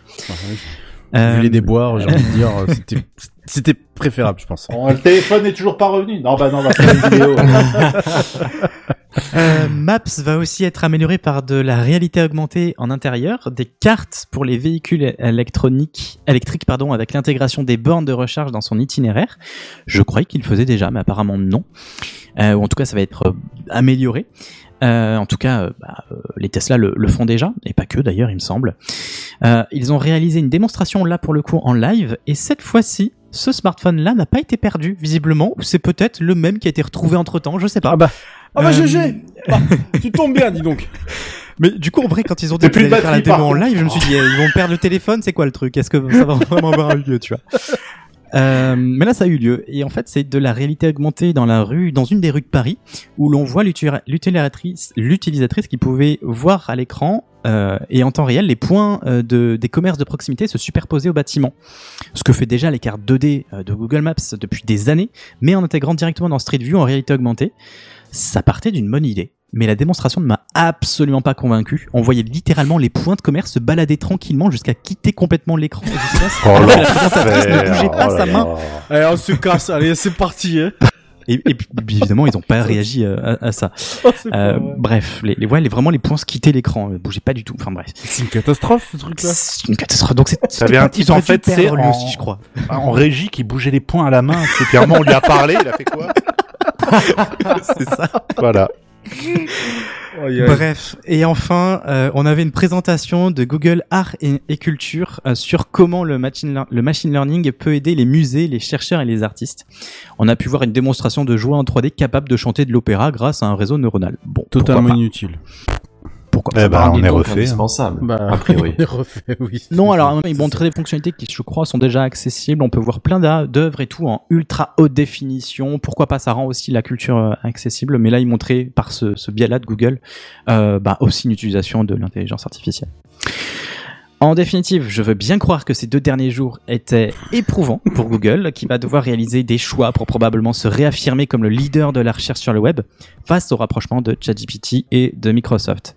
dont je vous parle tout à l'heure. Est-ce que euh, vous, est-ce que pour vous, l'avenir euh, du web vous effraie? Est-ce que vous pensez que Google va surmonter à ChatGPT? Est-ce que vous voyez une révolution arriver euh, ces prochains mois, Quoi ces, pro- prochaines années? Oh, Du web en général, en fait, parce que là, Ah, on oui. sent qu'il y a quelque chose qui se passe. Et ce sera le sujet de ma prochaine news. C'est parfait. parfait. Sinon, si on parle de Google, moi, je, je sais pas pourquoi, mais depuis quelques temps, je les vois plus. Ils sont un peu paresseux. Hein. Ouais, je les... oui, c'est ça, un peu trop sur euh, bon, Oui. les maîtres du monde, ta gueule, tu vois, un peu Voilà. ce genre de choses là. Sauf que du coup, euh, bon, il y a, il y, a, il y a Microsoft. Que tu sais quand Microsoft se dit, je vais, je vais prendre, euh, je vais prendre des, je vais, je vais mettre des, des, des thunes sur euh, ChatGPT. Euh, je pense que dans l'idée, euh, tout le monde rigole et tout ça. Ah, ah, Mais les crame pas, tu vas machin. trop cramer ma news après. Non, je vais pas la cramer. Et, et finalement, tu te dis, euh, ouais, non mais attends, c'est peut-être eux qui ont raison, parce que peut-être qu'on se fout de la gueule de Bing. En attendant, euh, quand ça va être dopé à l'IA, euh, je demande à voir, quoi. Non, non, et mais c'est là, clair. et là, ce que tu viens de, ce que tu viens, en plus, c'est encore plus criant. C'est-à-dire que entre le, la conférence qui est ratée, bon, limite là, je me demande si les États-Unis étaient vraiment au courant qu'il y avait une conférence à Paris. Si, si, c'était organisé depuis un, an, un mois. Après, si, si. Ah, ok. C'était public Ah, bon. depuis un, oui, un mois. da- d'accord. Quand tu vois la diffé- la- les, les différents points que tu as listés là par rapport à ce qu'ils ont à ce qu'ils ont annoncé, il y a rien de waouh, tu vois. Il y a rien Mais de en fait, c'est parce qu'on s'attendait à Bard, mais en fait, la conférence était déjà là depuis un, prévue depuis un mois. Donc, Donc, Bard, c'est en dans fait, la ils l'ont présenté deux- la Ouais. veille par un biais de blog. Ouais. Là, c'était vraiment dans l'urgence, certainement. Mmh, et là, ouais, cette conférence, en fait, on attendait beaucoup de cette conférence, alors que, en fait, non, c'est fallait pas faire le rapprochement avec ce qui se passe sur ChatGPT. Ah bah si. il, il fallait pas parce que euh, c'était pas prévu depuis il y a un mois. Mmh. Mais je pense qu'ils ont glissé un peu plus d'intelligence artificielle peut-être au dernier moment parce que forcément ils doivent appuyer leur position, j'imagine. Bah oui, il faut euh, pas oublier que ça. quand euh, ChatGPT est sorti, eux, ils sont venus en disant Eh, euh, nous aussi, hein, on a ce qu'il faut, mais on n'est pas prêts. voilà, je pense que je pense pas qu'ils qu'ils- qu'ils dorment non plus. Je pense qu'effectivement ils préparent des choses en interne, mais Ils s'attendaient peut-être pas à ce que ça-. Ils se Voilà, sont fait bousculer, ils étaient pas prêts C'est ça, c'est ça. Surtout pas que je me souviens, il y a quelques années de ça, il y a bien 4, 4 ans, un truc 4-5 ans, je sais plus, euh, Google avait fait sa petite conférence annuelle, comme d'habitude, je me souviens qu'il l'avait fait en extérieur, si ça peut vous dire quelque chose, il faisait beau, il y avait le, téléphone soleil et des petits oiseaux, et il parlait justement de euh, comme ils essaient de travailler euh, sur le moteur de recherche de manière à faire que euh, ils soient capables de comprendre le contexte de tes demandes, donc tu dis, je cherche des chaussures, des chaussures, bah voilà des chaussures, bah j'aimerais qu'elles soient de couleur bleue, tu vois. Ah d'accord, bah je te donne des chaussures de couleur bleue. Je te- C'est un exemple vraiment très bateau, Ouais. mais c'était déjà quelque chose qui revenait souvent dans leur brief et qu'après plus rien, on y a, je sais pas, on n'a plus Mais oui, entendu grand chose. la démo du téléphone? Oui, tout à fait. Ah oui, oui, oui, très juste. toi, oui. Bah c'était la Euh, même chez année. le coiffeur, je crois. Ouais. C'est c'est Mm. excellent. Ok, sur le papier, on attend toujours. On attend fait toujours. peut-être Bah, oui. 3-4 Voilà. ans le truc, mais on attend toujours. Bon. Bah, ça me fait un peu penser euh, aux lunettes, euh, aux lunettes euh, connectées Oui, là, les Google les Glass. euh, Glass, Glass, Glass. ouais. On les attend celles-là. On ouais. les attend. Bah, après, mais ça a été officiellement arrêté il y a Voilà. quelques années déjà. Ouais, oui, oui, oui. Alors euh, il y a eu un peu sur le marché et puis euh, ça s'est vite, euh, ça s'est vite remis dans la poche. Ah oui, les. Google Glass, pardon. Eh oui, ils vont je avec autre Je- chose. Je, me souviens, c'était en 2016 ou 2017 ou peut-être 2015 où Oh, euh, oui. tout le monde dans la tech Ils auraient en train pu de marcher, mais ils sont arrivés trop tôt, je pense. Bah, Ils sont arrivés beaucoup, trop tôt, trop en fait. Et euh, parce qu'à l'époque, euh, la réalité augmentée, ça faisait rêver personne en fait. Là aujourd'hui, et là, Apple va le faire cette année apparemment, donc euh, ils vont s'y Bah, voilà. remettre, je pense, obligé. Ben voilà, parce que le marché il est, est peut-être pas forcément mature, mais en tout cas le marché est peut-être un peu plus quoi. Et c'est toujours le problème avec euh, avec Google et les divers produits qu'ils ont pu lancer, qu'ils ont abandonnés. Euh, c'est que là c'est bien gentil de faire une conférence, mais on n'oublie pas que c'est quand même un fossoyeur de, de produits euh, chez Google. hein. Euh, Après, euh, j'ai fouillé dans mes DM cette semaine. Euh, je, si ça vous dit, j'ai encore 8 invitations pour Google Wave. hein, donc- Ah, j'allais la sortir, merde. Mais j'en ai vraiment encore 8. Hein, même les blagues sont même les blagues sont recyclées. Non mais c'est ça, c'est que on a l'impression que il il y, a de l'innovation, ça je dis pas le contraire. Par contre là tout ce que tu viens de dire, c'est pas waouh et en plus de pas être waouh, je suis même pas sûr que ça va sortir un jour, c'est effet d'annonce contre effet d'annonce. C'est des améliorations des produits qui existent déjà, je Bah, pense. Ça va oui. sortir, ça va pas, ça va pas mourir, mais c'est vrai, je me demande un petit peu l'utilité de cette conférence dans le fond. Voilà, c'est ça. Mais écoute, on verra bien de ce qu'ils ce qu'ils vont Oui. faire dans les mois à venir. Quoi. Et c'est tout ce qu'on leur souhaite. Exactement. Ouais, c'est ça. Bref, euh, on reste euh, encore avec un gros de la, de la tech, hein, n'est-ce pas mon cher Bière Ouais, gros, euh, oui, c'est vrai. un peu. Non, je parlais de, de, de ceux dont tu Ah, vas parler. je de- mal pété quoi. C'est ça. Allez, c'est parti.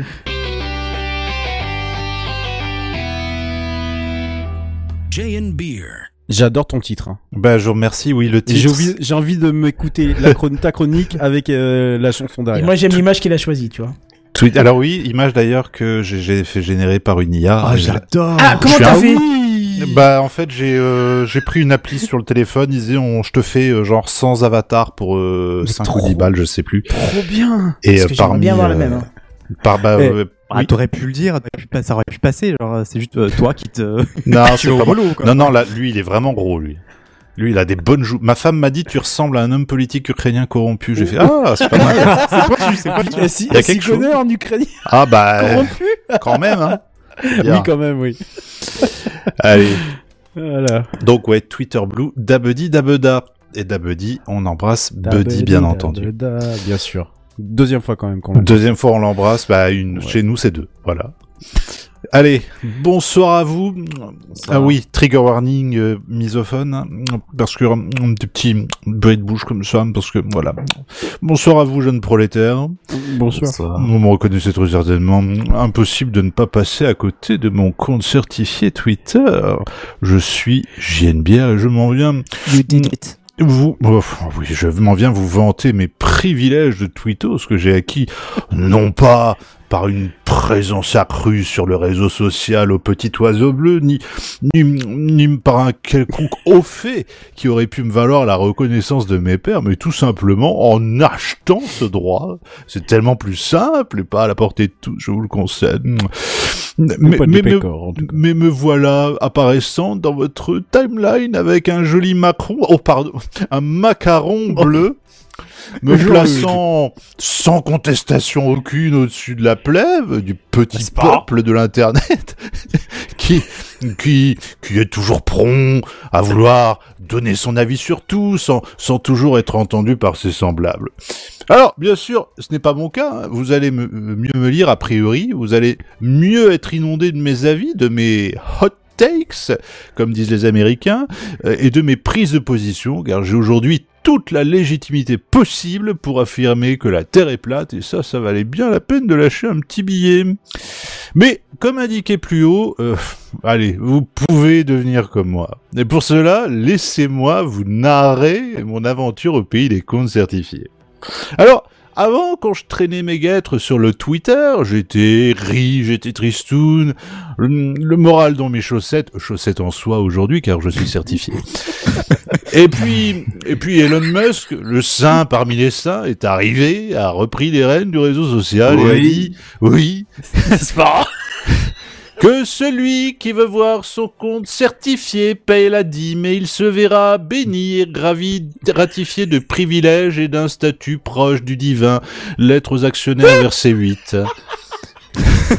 tu vois, c'est c'est vraiment pour ça que j'écris mes news. C'est juste pour ça. C'est pour entendre Redscape partir. J'ai donc, vu là une opportunité de faire évoluer mon statut social et j'ai donc procédé à mon inscription, mais bien qu'elle soit offerte à tous, enfin, contre écus sonnants et trébuchants, elle n'est accessible qu'à des personnes au QI bien supérieur, bien supérieur au commun des mortels. Je suis magnanime, je vous explique. Vous pouvez vous inscrire à Twitter Blue, soit depuis votre application smartphone, donc Apple ou Android, soit depuis un navigateur web. Alors, les, les prix varient pour le même service entre smartphone et navigateur web, hein, de 11 dollars sur le smartphone à 8 dollars sur le navigateur web, tout ça pour exactement le même service. Et là, Serait-ce déjà- à cause de la commission Apple alors, non pas que, pas que. Vous avez. gueux. Il y, a, il y a effectivement, oui, il doit y avoir cette histoire-là. Oui, Effectivement, vous oui. m'avez l'air bien renseigné. Si, si, c'est pour ça, hein, c'est exactement Ah, ça. c'est ouais, exactement ça, pour ça. ouais. Voilà. Et là déjà, euh, j'ai senti une pointe de génie. hein, credo in Elon Musk, patrem omnipotentem creatorem Twitter. Déjà, alors sachez que je suis passé par le navigateur web et non par iOS parce que bah par iOS ça marche pas. bah voilà. D'accord. Alors, C'est moi, une bonne raison. Ça m'a pas ouais, proposé de souscrire du tout. Euh, par le navigateur web, là, oui, sauf qu'une fois que j'ai demandé de souscrire, ça note, oups, un problème est survenu. Euh, je ne perds pas espoir, je suis certifié, je vous rappelle, et je comprends qu'il s'agit là d'un- grand plan dont seuls les plus fidèles et persévérants seront dignes. Alors, j'active donc mon VPN Sud DNS qu'on embrasse, et je choisis une connexion aux États-Unis d'Amérique, et là, enfin, je peux souscrire et débourser mes 8 dollars. 8 C'est- dollars? C'était à 24 heures près. Hein. Ah, merde. 24 heures près, ça marche en France. Hein. Ah, bah putain. Et, et- ah oui, d'accord. Et, vous n'avez pas payé le tarif français pour autant? Alors j'ai payé, euh, ouais. j'ai payé- j'ai payé 8 dollars, mais alors attendez, 8 non, car le prix indiqué au départ est hors taxe. Rajoutez Ah, donc merde. oui, États-Unis. un petit dollar et demi supplémentaire afin d'être sain parmi les saints. Alors ça, ça fait un tollé déjà monstrueux parce que c'est genre juste illégal en Oui. France de faire un truc comme ça. Oui, c'est illégal et puis ça veut dire aussi que ça a été fait encore à la va-vite et piloté depuis Oui. les États-Unis. Parce qu'il n'y a plus personne chez Twitter France donc. Non, mais Euh, aux États-Unis, ils présentent toujours les tarifs hors taxe. C'est Oui, l'inverse de oui, l'Europe. en France, c'est illégal. En France, En c'est fait, c'est ouais, c'est pas faux. Euh, une fois ceci fait, la certification est automatiquement demandée et votre compte s'en va rejoindre la grande file de fidèles qui vont devoir se faire examiner individuellement. Dans cet intervalle de temps, qui peut prendre plusieurs jours, il vous est impossible de changer de nom ou de photo. Et une fois le badge bleu obtenu, le, le précieux sésame, si je puis dire, si vous changez de photo ou de nom, eh bien c'est reparti pour une étape de vérification de plusieurs jours. Aujourd'hui, j'ai toujours pas mon macaron. Mon macaron hein. Voilà. C'est quand Ah oui, carrément. je, je vous ai, je vous ai indiqué ça, que je vous disais lundi. J'ai dit, ah les gars, Oui, oui, ouais, oui, ok. oui, sur, oui, bah, oui. sur le Discord, venez nous rejoindre. Euh, j'ai dit, oh bah j'ai pris le, le Twitter Blue comme ça, on en parlera et je vous dirai à quel point c'est c'est de l'argent foutu en l'air.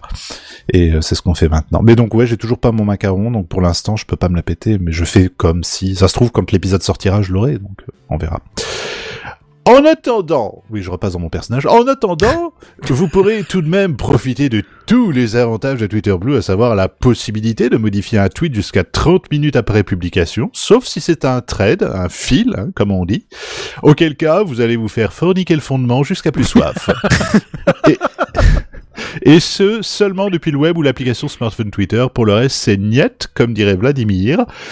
Vous avez la possibilité d'annuler un tweet que vous venez d'envoyer. Vous avez la possibilité d'uploader de grosses vidéos en 1080p. Vous pouvez choisir votre icône d'application parmi un choix aussi varié que pas nombreux. Euh, je crois qu'il doit y avoir peut-être euh, huit choix de- d'applications. Alors je peux Oui, vous oui, montrer ça, pas- sur le téléphone très rapidement. C'est- pas énorme du tout. hein. C'est, elle est, elle est où cette Et puis, ça application de merde payer pour ça, quoi. Là, vous voyez en bas ça. là. Euh, ah non, vous voyez pas. Sinon, voilà, Twitter en noir. Oui, tu l'as pris en noir, oui. Voilà, ah oui, tu l'as pris en... Oui, d'accord, oui. Voilà. Oui, c'est vrai que t'as un multicolore aussi de mémoire euh, dans les icônes proposées. Exactement. Ou un arc-en-ciel, un truc comme Il y a ça. tout un tas de choix. Ouais. Euh, vous pouvez avoir, attention, attention, une photo de profil NFT, ce qui est le futur, bien entendu. Ah, Jean-Eudes. Ah bah, Jean... Jean-Eudes. Et puis, vous avez accès à un onglet dit article populaire qui vous permet de voir des plèbe. sur le volet en fonction de votre profil et de vos goûts. C'est à peu près tout, c'est un peu plus de 9 balles et vous commencez à le sentir, pour moi, c'est de la merde. Et franchement, Franchement. voilà. Voilà. Gardez votre argent, sincèrement. Mais c'est n'importe quoi. C'est nul à chier. Surtout que tu as toujours les pubs, il me semble. hein. Euh, J'ai toujours des pubs, effectivement. 100% Alors ça, c'est Euh, une blague. Il est c'est limite pas à merveilleux. 100%, à, à 100%, il est limite à 50%, 50%. quand tu payes. Ça veut dire qu'il y a un Twitter Gold au-dessus du Il y a bout, tu leur. Oui, Twitter ça Gold, arrive, ouais, ça c'est les entreprises, ça. Ah ouais, en plus, je disais ça comme, euh, comme ça, moi. Non, malheureux. Ah ouais. Voilà. Donc euh, nous voilà, c'est bah voilà, tu tu vois effectivement. Alors c'est vrai que alors ça je trouve ça problématique parce que tu je vois par exemple des des gens répondre à des trucs machin un peu sérieux, euh, macaron bleu, tu vois. Donc tu dis ah tiens, tu vois, tu penses pas tout de suite le type l'a acheté. Mais maintenant, je prends l'habitude d'aller sur le profil de la personne. Vous pouvez euh, cliquer sur le macaron bleu ou bien tapoter avec vos petites patounes et vous verrez euh, soit le compte est certifié, mais euh, il n'a plus, il n'a peut-être plus de raison de l'être. Enfin, en tout cas, le, le mot est dit comme ça. C'est super sympa pour ceux qui ont, euh, je dirais, une, quand même une certaine légitimité à l'avoir, on va dire. C'est clair. Et euh, sinon, vous voyez tout simplement, ce, ce compte est certifié parce qu'il est abonné à Twitter Blue. Et là, tu fais ouf, ok, donc je vais éviter. Enfin, c'est, faut quand même bien faire attention à- aux gens que vous lisez, aux comptes qui répondent et qui sont, bah, je trouve un peu plus mis en avant parce que c'est des gens dont j'ai jamais entendu parler de ma vie qui apparaissent dans mon compte Twitter et, qui ont ce, ce macaron bleu. Ah mais clairement c'est aussi fait pour mettre en avant et c'était ça euh, je sais plus je crois que j'avais lu un article par rapport à ça ça va mettre en avant plein de comptes certifiés avec de mauvaises idées derrière oui. Il y a des Et complotistes ouais. pour pas dire autre Ah, chose, oui, euh, oui, des, oui, oui, des, oui. des extrêmes pour pas dire non Bah, plus autre chose. En fait, tout, toute la plèbe qui n'aura pas euh, pu payer ou qui ne veut juste pas payer pour suivre cet, un, cet imbécile, euh, bah clairement euh, sera presque protégé entre guillemets. Vaut mieux voir des pubs Mm. plutôt que les comptes certifiés qui vont te popper en pleine gueule. Ah ouais, je vois des gens qui apparaissent, je te dis, J- je- J'espère que tu vas, tu Bah, vas vite fait. euh, Bien entendu, mon abonnement, euh, je vais le résilier, mais une vie- j'attends d'avoir mon macaron bleu, je vais faire, Hé, hé, j'ai un macaron bleu, profitez-en, ça dure un mois. Ah ouais. Tout ça pour ça. Ah ouais, Mais tout après, ça pour ça. alors c'est dommage qu'il faille payer pour l'obtenir. euh, mais par contre, s'il est réellement vérifié, euh, j'entends comme il le faisait avant pour mettre des certifications légitimes, j'ai envie de dire. À la limite, Ah, moi- mais j'ai peur que ce soit pas le cas en fait. Que non, ce c'est soit pas le cas. En fait, ils vont juste, ils vont juste, je pense- s'orienter. Oui, clairement. Mais Il le, y en a certains qui vont passer certainement beaucoup plus rapidement que d'autres euh, dans la file de certification. Je sais pas pourquoi. hein, mais- Après, je dois avouer que il y a une fonction moi que j'aime bien, c'est celle de pouvoir annuler un tweet que je viens d'envoyer. En fait, t'as un minute, t'as un compteur de 30 secondes qui se met en marche quand tu envoies un tweet et où tu dis putain j'ai fait une faute ou ah finalement comme je le fais souvent, je commence à écrire un truc et je fais non c'est de la merde et je l'envoie pas. Bon bah là je peux faire annuler, ça s'envoie pas, mais bon c'est on va dire c'est des options confort et encore des options confort qui sont pas au point euh, et je pense notamment au, à celui qui te propose de modifier un tweet que tu viens d'écrire, t'as 30 minutes pour le modifier. Alors ça marche pour des tweets uniques, ça ne marche pas quand t'es dans des threads. J'avais fait des tests en début de semaine en, en répondant plusieurs fois à, à certains de mes tweets et bah impossible de faire quoi que ce soit avec. Et bien sûr, Ah, parce si que tu, as déjà toutes les options, mais t'as pas le macaron. c'est ça, c'est Ah ça. oui. Et, euh, et puis bien sûr, si vous utilisez des clients tiers, tiers comme TweetDeck d'ailleurs, qui, euh, bah, il va falloir avoir Twitter Blue pour l'utiliser. TweetDeck a priori, si on, j'ai bien compris ce qui se passe, mais vous n'avez pas actuellement la, la possibilité de faire quoi que ce soit avec TweetDeck, euh, si vous, même si vous êtes certifié Twitter Blue. Ah, j'ai une bière, rien Oui. à voir avec euh, rien à voir avec la news, hein, mais ta Thermostat photo, là- 8 euh, à peu près. Euh, je dirais pas, Pardon, pas plus de 30 excusez-moi. minutes. Mais euh, ta photo, de pro- ta photo là que t'as mis sur le Oui. sur le sur le live là, faut que tu la gardes, tu sais, euh, dans tes euh, tu sais dans tes Sur euh, les macarons de euh, sur LinkedIn. Sur LinkedIn, carrément. Et Oh, mets dans ton entreprise, profil, je sais pas si tu communiques avec Teams ou Slack Si, ou je si, sais- si, un maximum. Bah, tu vois dans le macaron là, moi je dis que ça fera effet. Hein. Oh là là, quelle horreur, ils vont faire, Ah mais t'as ouais. pris du poids, je suis, eh, merde. Faudrait que tu me donnes l'appli, ça m'intéresse. Euh, oui, je faut, Ouais, pareil. Oui, ouais. on Ah, quelque chose, mais ouais, on verra plus tard. Ça va. Mm. On verra ça après. Voilà, voilà, c'est tout pour moi, euh, et je propose qu'on passe à notre ami Benzen qui a beaucoup de choses à nous dire. Benzel. Alors, une fois n'est pas coutume, ce ne sera pas un bouquet de news, mais Oh. euh, en contrepartie, quand même, parce que je fais l'effort, euh, je vais je vais rester dans le thème de la soirée. Euh, oui, puisque on a plus ou moins dessiné qu'a priori on allait parler d'intelligence conversationnelle. Ah, D'accord. Euh, bon, à thème, je, je saurais maintenant pas dire, hein, mais disons que on va peut-être pas aller jusque là. mais disons que j'ai trouvé comme une tendance dans. Alors, je sais maintenant pas si c'était dans les news ou si c'est juste euh, ce qui est ressorti dans dans, dans, dans ce qui nous a intéressé, dans, dans, dans ce qui nous a interpellé dans dans, Techcraft de ce soir. Mais euh, j'ai quand même l'impression que les IA conversationnelles ont un peu le ont un peu le, le vent en poupe, on va dire. Non, je trouve pas. Ah, allez, c'est c'est la sortie, c'est c'est la mode, tu vois. Et pourquoi pas, hein, somme toute. Euh, mais ouais, alors vous, vous n'êtes peut-être pas sans savoir que j'ai ah, ChatGPT est un peu celle qui est sortie du lot le mois dernier, enfin qui est encore bien bien bien le vent en poupe. Hein. Euh, on parlera plus tard de Microsoft et on a déjà parlé de Google, mais euh, dans l'idée c'est donc un peu la, la, la pionnière de l'équipe sur le sur le marché euh, ouvert. Et euh, on en a parlé la semaine dernière ou il y a 15 jours euh, des, des dérives pour des, des, des examens, par exemple, hein, des, des étudiants Oui. qui essaient de, de détourner l'appli pour, euh, bah, pour faire des devoirs de manière un peu accélérée et facilitée, on va dire. Mais figurez-vous que ce ne sont pas les seules euh, innovations, j'ai quand même mis des petits guillemets, hein, vite fait, euh, puisqu'on a essayé de faire dire tout et n'importe quoi à ChatGPT, évidemment. euh, la créativité humaine est à peu près limitée, euh, égalée ou, euh, uniquement par la débilité euh, de la même espèce. Euh, et dans le génie machiavélique, euh, il y a des gens qui ont poussé l'IA à essayer de lui faire dire des saloperies, évidemment, hein, sinon ce serait pas drôle. Euh, alors, les, les, les développeurs de, de l'IA avaient à la base euh, imposé des limites, des garde-fous. Euh, au tout tout tout début, on pouvait déjà voir que les, les faits historiques euh, étaient assez euh, gravés dans le marbre. Typiquement, si tu lui demandais de de raconter le, le, le meurtre de n'importe qui d'un- prénom inventé, tu vois, il pouvait te raconter une histoire différente à chaque fois. Maintenant, si tu lui demandais de raconter l'histoire du meurtre de c'était quoi l'exemple? Je crois Abraham Lincoln. Je, je saurais plus dire maintenant quel, quel était le personnage, mais c'était un personnage historique. C'était peut-être euh, Fitzgerald Kennedy, mais enfin peu importe. Euh, d'un personnage historique, euh, un truc documenté euh, relativement récent. Euh, là, il, il ne variait pas. Il te, il te donnait toujours la, la même histoire bien sérieuse. Euh, mais ça, c'est pas très marrant, tu vois. Et donc, qu'est-ce que tu peux faire de marrant? Bah, tu peux essayer de détourner un peu l'IA pour qu'elle te raconte des histoires ou des, des choses qu'elle devrait pas dire, du politiquement incorrect, évidemment. Hein. Mm. C'est- Où serait le fun sinon? Euh, mais, mais du coup, comme dit, les, les développeurs à l'origine avaient, avaient mis des garde-fous un peu, tu vois. Des, euh, alors politiques ou, ou juste euh, éthiques, je, je, je, je vais pas m'avancer à, je vais pas lancer le débat, mais, mais disons qu'ils avaient mis des, des garde-fous. Euh, typiquement, tu, tu voyais que de base, euh, tu demandais à ChatGPT de faire une vanne sur les femmes, par exemple.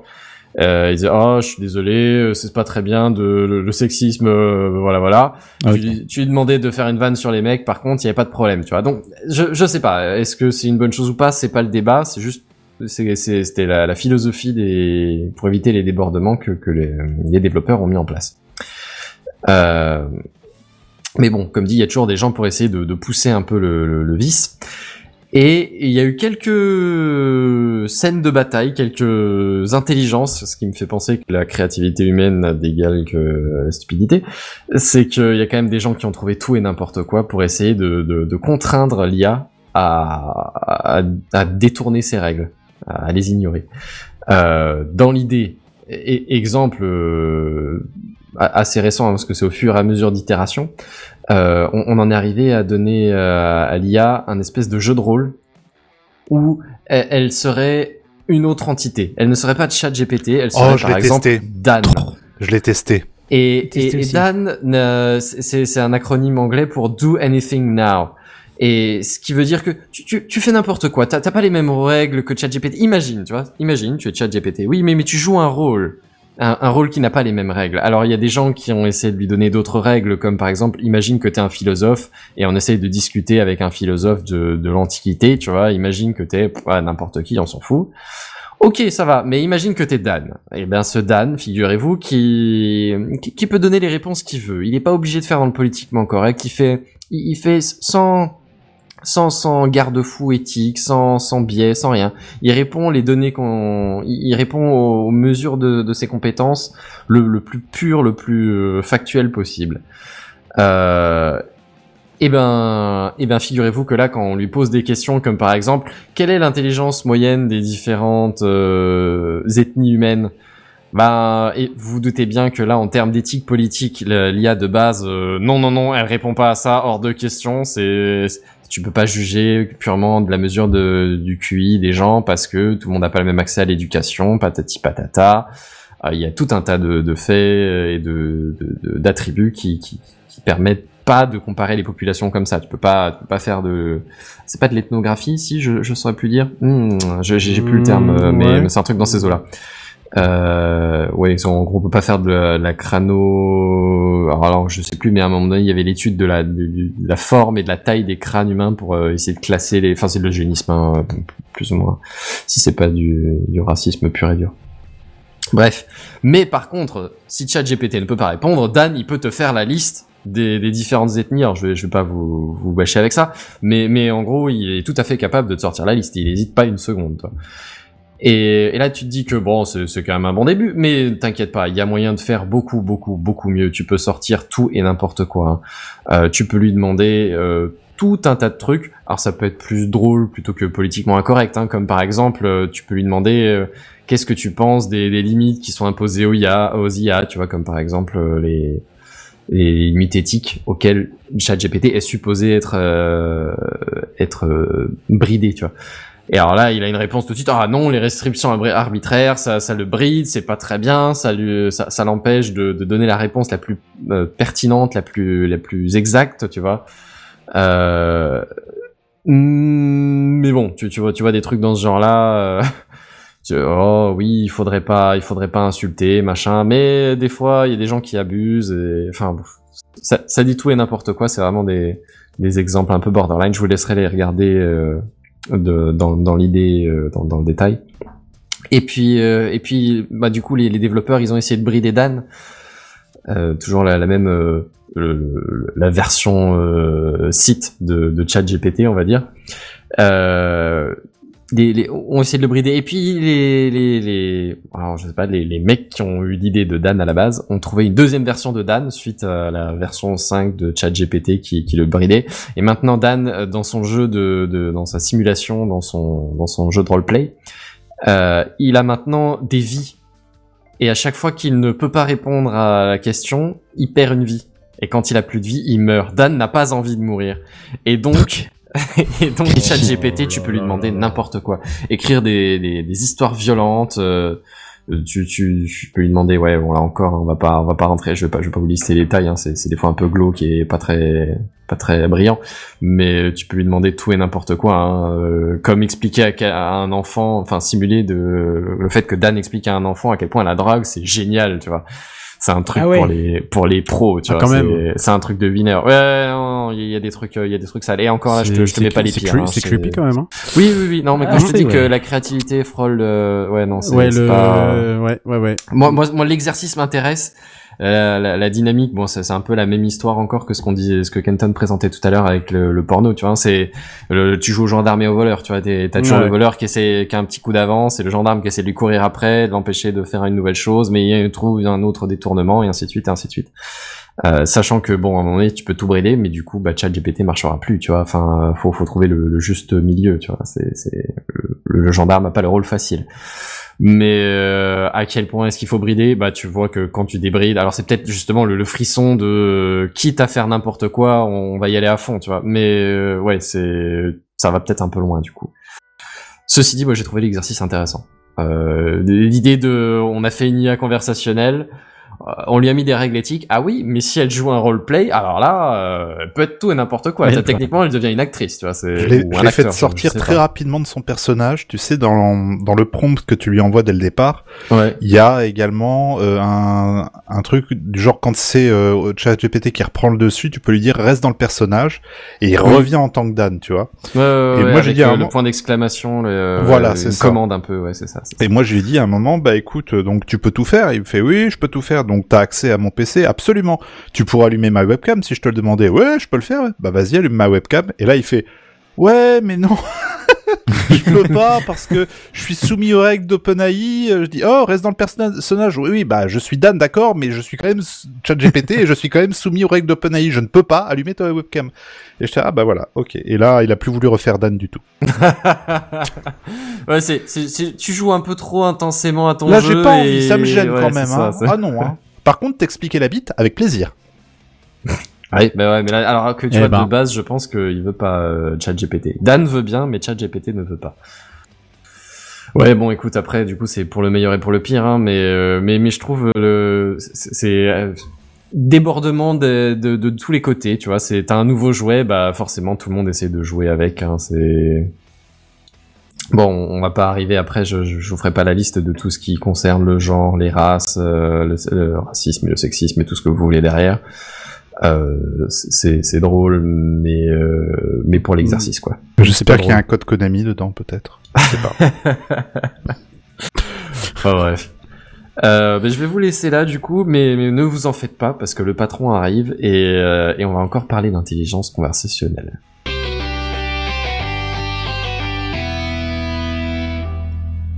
Oui, parce qu'on en parle depuis des semaines de l'IA, que ce soit pour ChatGPT ou encore Bard, euh, dont Sam vous a parlé. Mais là, c'est au tour de Microsoft d'officialiser tout ça. Et justement, après les 10 milliards d'investissement dans OpenAI, ça y est, Microsoft a enfin annoncé officiellement le pourquoi du comment. La troisième va vous étonner. Parce que oui, si on l'a bien soupçonné depuis quelque temps, cette intelligence conversationnelle pourrait bien révolutionner nos moteurs de recherche actuels. Mais le tout était de savoir comment, parce que dans l'état, c'était tout simplement pas intégrable. Une réponse euh, toute faite à une requête, mais sans aucune source, sans aucun lien vers le site où l'info a été piochée, c'est carrément inenvisageable pour les annonceurs qui voyaient une perte de visite considérable arriver. Là, je vous le disais, c'est au tour de Microsoft d'y passer en intégrant à son moteur de recherche un agent conversationnel annoncé plus puissant que ChatGPT, mais évidemment sur un modèle d'OpenIA. Euh, et le modèle de langage est bien sûr basé sur GPT 3,5 euh, dans un premier temps, et même GPT 4 d'ici peu, et il se nomme Prometheus. Alors même si la page d'accueil de Bing a déjà fait peau neuve et elle est très jolie, il faut le dire, l'accès à Prometheus est sur liste d'attente. Par contre, histoire de voir à quoi, à quoi ça ressemble, vous pouvez utiliser des requêtes toutes faites pour euh, la démonstration du service. Et justement, grâce à ces, exemples, on peut constater que Micro- Microsoft a rajouté des petits éléments, on va dire plus sympathiques dans la réponse, à l'aide de quelques petits emojis par-ci par-là, mais surtout une section en apprendre plus avec probablement tous les sites où l'IA a été pioché ces infos. Car oui, Prometheus, contrairement à ChatGPT, sera connecté à Internet et donc sera à jour. Mais on trouve aussi une section de suggestions, euh, de réponses à faire à l'IA afin d'entretenir la discussion. Ça c'est plutôt pas mal parce que parfois on a du mal à savoir quoi lui répondre. Alors pour l'instant, le mode conversationnel n'est pas encore disponible, ou du moins ne l'est que sur les d'attente, mais étonnamment, j'ai l'impression qu'avec ces petits ajouts, Bing va vraiment gagner des parts de marché dans le secteur de la recherche, et c'est pas plus mal, justement c'est pour ça que je, je disais à Redscape ne crame pas trop ma news, ça fait quand même des années que ce secteur semble dominé par Google, et a transformé... C'est presque un monopole, ouais. Ouais, et en plus oui, parce que c'est un monopole, parce que ça C'est a monopole. transformé le web pour coller à l'algorithme de Google, hein, il faut Bah, pas bien il faut sûr. le préciser. hein. Alors Microsoft précise toutefois que c'est un travail continu qui est fait pour lutter contre la problématique de la désinformation et de la sécurité, la sécurité des données, mais aussi pour éviter l'exposition à des contenus préjudiciables. Alors, en- entre autres, comprenez que pour du piratage, vous devrez toujours, vous devrez toujours passer par DuckDuckGo. hein, ça, aucun souci. les vrais savent. Voilà. C'était la petite astuce du jour. Dans la lignée de l'arrivée de Prometheus euh, et de la refonte de la page d'accueil de Bing, c'est Microsoft Edge aussi le navigateur qui va aussi avoir le droit à un relooking à la façon Windows 11 avec des bordures plus arrondies, etc., etc. Mais surtout avec l'intégration future de Prometheus dans Edge et très probablement dans Windows pour sa prochaine version majeure. Et ça c'est pas rien du tout parce que déjà euh, l'intégrer dans le navigateur c'est s'assurer un taux d'utilisation grandissant, mais si effectivement l'IA commence à arriver dans nos Windows à la maison, ça, ma- ça marquera un grand écart énorme avec Apple qui pour l'instant n'a pas encore évoqué une seule fois l'IA. Donc voilà. Alors si on résume, euh, la révolution dont on parlait à propos de l'IA est en train de se mettre en place, et même si pas mal de spécialistes de l'IA se moquaient en disant ouais mais ça existe depuis des années, sauf que c'était pas exposé au grand public, là la révolution elle se fait par la pénétration du grand public, par cette technologie. Et n'oubliez pas en plus qu'on est vraiment qu'au tout début de ces IA, et qu'elles apprennent par la façon dont on les utilise, et que si les garde-fous sont bien robustes, on pourrait vraiment avoir un changement majeur de la façon dont on utilise Internet aujourd'hui, voire même une révolution d'Internet tout court. De là à parler de Skynet, il ne pourrait n'y avoir que quelques pas. Ouais. Mhm. Oh, t'as pas l'air convaincu du tout. Voilà, Ok. il s'est dégonflé, la valve va sauter. Je vous On a un cheval avec nous. Bonsoir le cheval. Non, mais tout- Euh, tout- tout- toute, la, toute la problématique de l'IA euh, conversationnelle aujourd'hui, c'est l'intégration à travers un moteur de recherche. Parce que clairement, Voilà, c'est oui. ce qui manque aujourd'hui. Il y a deux endroits où l'IA conversationnelle euh, doit absolument aller. C'est dans les résultats de recherche, puisque c'est beaucoup plus concis que ce qu'on a euh, dans les milliers de pages à trouver. Mais il faut savoir l'intégrer par rapport à- aux annonceurs, aux machins, aux, aux différentes sources qui doivent être cross-sourcées, si on, si on peut dire ça, tu vois. Et il y a un autre endroit aussi, c'est euh, les IA qu'on a, enfin, les soi-disant IA qu'on a tout à la maison, les assistants, on va plutôt dire ça, les Siri, Google et Amazon et tout ça. Euh, il est très important que ça vienne le plus rapidement possible là-dedans, euh, pour éviter qu'elles nous disent je ne comprends pas la question, je ne machin, je sais pas, j'ai pas compris, je suis pas connecté à Internet. Là, ce serait un réel avantage d'avoir cette intégration là-dedans. Donc voilà euh, pour moi. Est-ce que euh, est-ce que ça vous alors parce que honnêtement euh, j'ai été voir c'est très très très très joli et bien agencé là, le Bing avec le, le truc intégré là. Est-ce que ça vous donnerait envie de l'utiliser un peu plus Bing? Pour tester, éventuellement, mais pas plus que ça, non. Non, aujourd'hui, c'est Sauf si c'est non. convaincant, mais. Je sais pas. Bah ouais, ça dépend peut-être de savoir si c'est convaincant ou pas. mais, euh, En fait, la manière dont il le présentait me, je trouvais pas, enfin, je- le terme est con, je suis désolé, je trouvais pas ça sexy à utiliser. Je sais pas, la façon dont, dont, dont c'est répondu, je suis pas, il y a quelque chose qui me gêne au niveau de l'ergonomie. Après, c'est le début, hein, c'est Oui, comme c'est le début. d'habitude. euh, Et c'est pas encore sorti, c'est sur liste d'attente. C'est pas encore euh, sorti, voilà. Mais les démos Ouais, que j'ai vues me donnent pas envie de l'utiliser tel quel. Je vais plutôt, bêtement, hein, c'est vraiment idiot, mais me retourner vers ChatGPT en lui-même pour aller chercher mes infos. Même si, effectivement, l'avantage de Bing, c'est de connecter ChatGPT au net pour proposer des résultats euh, cohérents et d'actualité. Mais on va Ah, dire mais que en soi, une fois fonctionnel, ça peut être super intéressant. Ça Maintenant, est-ce que ça te fait changer de navigateur, enfin Bah, de moteur de recherche? Je suis pas je suis sûr. pas certain. Alors Big ou un autre, hein, peu importe. Mais ce que je veux dire par là, parce que euh, moi, il m'est arrivé plein de fois de faire des recherches et de me dire ah mais tiens, qu'est-ce que ChatGPT va me donner? Et me donner des réponses plus convaincantes. Et c'est arrivé aussi l'inverse, c'est-à-dire que je demandais des trucs à ChatGPT qui n'étaient pas en mesure de me donner des choses convaincantes et j'allais sur euh, mon moteur de recherche traditionnel. Mmh. Là, Mmh. ce que nous propose Bing, euh, et ça me fait chier parce que Microsoft, ça fait longtemps qu'ils en ont rien à foutre de leur moteur de recherche, ou en tout cas, ils ne font rien pour que ça devienne quelque chose de majeur, euh, trouve une bonne façon d'intégrer les deux au sein du truc. Parce que on le Mhm. voit avec les requêtes démo, la requête s'affiche en haut de la recherche normale, sur la gauche, tu as ta recherche classique, et sur la droite, tu as ta recherche, euh, entre guillemets, on va dire Prometheus, quoi. Donc ça peut c'est- être intéressant d'avoir les deux sons de cloche en même temps. Des, des, des trucs. Bon, on, est- on on est très très loin du truc, mais je veux dire, il y a déjà des fois des encarts, tu sais, extraits de Wikipédia ou ce genre de choses en fonction Ouais. de, de ta requête, Ah tu bah, vois. Et ça en soi, Google ou ça m'arrive régulièrement de le lire et ça peut me suffire, tu vois. Ouais, mais selon là, ce tu, que tu tu, peux pas cherches comme info. Tu peux pas comparer parce que Wikipédia en général tu vas taper des mots clés, tu vois, tu vas taper euh, film 1982 Robert Zemeckis par exemple pour avoir le titre de ton film, alors Oui. que là ce serait plutôt du genre euh, donne-moi les raccourcis sur première si- euh, première 6.0 pour faire un cut nanana nanana.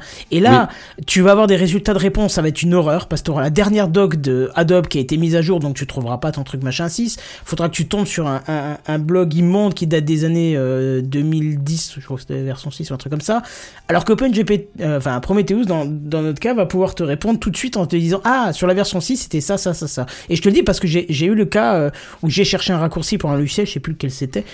Et je ne trouvais pas la réponse correcte dans, dans les réponses Hmm. Ah oui, de Google avais- ni DuckDuckGo et que. ChatGPT m'a donné tout de suite la bonne réponse. Donc, euh, ce que je voulais dire par là, c'était qu'il y a des recherches où tu, tu veux une information précise et auquel cas là, ça peut, ça peut probablement t'aider, tu vois. Genre oui, peut-être tu cherches, genre tu sais dans quel ciné tu veux voir euh, ton film, tu sais quel film tu veux voir et tu veux juste qu'il te sorte les, les séances, tu vois. Là, oui, ça, ça peut te servir. Plus intelligent que ce que Google fait, hein, je dis pas. Ou, ou ton, ton exemple, là, tu cherches une info, là peut-être bien que ça peut te servir, ça peut être assez Mhm. euh, pertinent et utile. Mais je pense qu'il y a des recherches que tu peux pas vraiment remplacer comme ça. Oui, c'est bah, Euh, pour ça les- que t'as les deux en fait, tu vois. euh, T'as Ouais. vraiment les deux. hein. Moi, je vous ai mis euh, dans, dans l'exemple, euh, enfin dans l'image de la news, je vous ai mis que le résultat de, de Prometheus parce que on connaît les réponses de Bing. Mais il faut Mhm. bien se rendre compte que dans l'interface euh, entière de, de Bing, tu as les deux. Tu as ton résultat classique et sur la droite l'encart avec ça. Euh, t'avais même plus que ça, t'avais encore une petite partie en dessous, mais j'ai pas tout mis euh, non plus quoi. Mm. Et voilà. Moi, je voudrais je juste trouve l'idée intéressante. Maintenant, je sais pas si ça va me faire changer de navigateur. Faudrait voir à l'usage, peut-être. Voir à l'usage. Ouais. Ouais. Et moi, j'aurais terminé en disant que là, ça commence à la guerre des moteurs de recherche recommence. L'ICOS va arriver, on va tous voir avis. Ils vont revenir comme ça, Ah, c'est le clébard. ça hein, qui, qui un sont, peu euh, vieux, Quand on a parlé un peu dernière. on a mais- proposé notre pro- on a, on a préparé notre petit truc dans notre coin. Voilà. On propose, Et euh, voilà, et pouf. Embauchent, GPT. euh, GPT. Ah voilà, punaise, c'est bon. Allez, allez, allez, c'est bon. Allez, Ça s'appelle, ça s'appelle, Lycos euh, euh, va péter. Voilà. Oh non. Ouais, c'est nul. Je suis désolé. Voilà, il est fatigué. Oh là là là là là Oui, comme un Ouais. vieux chien. Oui. C'est pour ça, ça. que je vous propose de passer directement euh, au news gaming. Et voici les news gaming. News Gaming. Les news gaming. Les News Gaming. Gaming. Voilà. Ah oui. On va parler de jeu, quoi. Redscape. Oui, et puis je vous annonce que la semaine prochaine, on parlera de ChatGPT, mais sous un angle que je n'ai quasiment jamais vu et dont je suis tombé dessus par hasard hier soir, mais j'ai pas eu le temps de traiter la news, celui des données personnelles. Vous allez voir, c'est hyper Oh, tu intéressant. nous teases d'une violence, là. Mais c'est aussi hyper flippant. Et ça, je En vous live, prépare la semaine prochaine. dès 21h. L'article Voilà. s'appellera Pour moi, c'est Black Mirror. Euh, on en est pas loin. Alors, bon, on va aller se détendre un peu parce que ça va finir par s'appeler Tech GPT à force. Euh, mais vous êtes toujours dans Techcraft et on va parler, on va parler de quoi? On va parler de Nintendo puisqu'hier soir c'était la Nintendo Direct, la traditionnelle conférence de février de Nintendo euh, qui nous présentait ces quelques merveilles et nouveautés euh, pour cette année 2023 à destination de la Switch. Et mais ils, en bah, font, ils en font 3-4 par an des Nintendo Direct, non? Euh, Ouais, plus ou moins. Ah ouais. j'ai l'impression qu'on en entend oui. tout le, très Non, régulièrement parler. seulement en donc, euh, février, mais oui, parce que la première est en février. Ils ont des presses qui sont parfois plus axées jeux indés, parfois plus jeux qui vont sortir dans les six prochains mois, donc euh, ouais. Bah là, en tout cas, euh, je vous me direz à la fin, mais euh, c'est plutôt régalé. Alors, étant du coup nouvellement propriétaire d'une Switch depuis euh, depuis Noël, bah, j'ai eu du coup envie de m'intéresser un peu à, à cette console parce que bah, je, je dois vous dire qu'au départ, j'y ai pas mal joué, notamment à ce que je vous disais hier, euh, la semaine dernière, Sid Meier euh, Civilization 6. Puis après, ça a été surtout une utilisation avec les, les, les enfants, donc je me suis dit, bah tiens, pourquoi pas regarder et voir euh, ce qu'ils nous proposent. Et ce qu'ils nous proposent est plutôt pas mal. Bon, alors évidemment, comme tout éditeur euh, de console, bah, il y a quoi en premier pour remplir les caisses? Il y a les DLC, hein, c'est plus simple.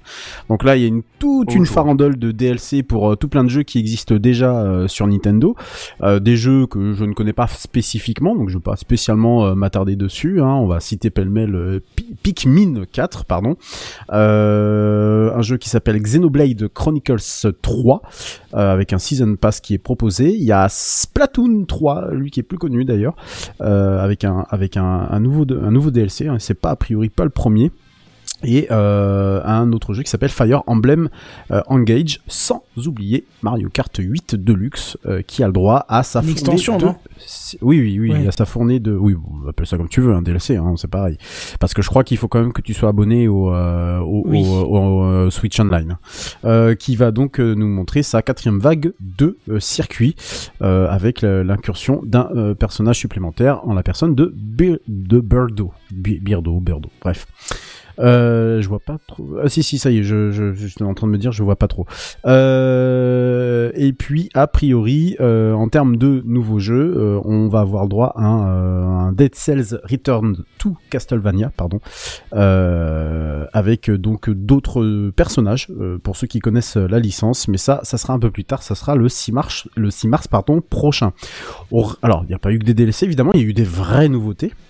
Il y a eu notamment euh, des nouveautés par rapport à Disney, euh, dont deux jeux vont sortir, Tron Identity, hein, euh, qui évidemment est le jeu éponyme de la licence Tron, et Disney Illusion Island, voilà, a priori qui avait déjà été annoncé par Disney l'année dernière.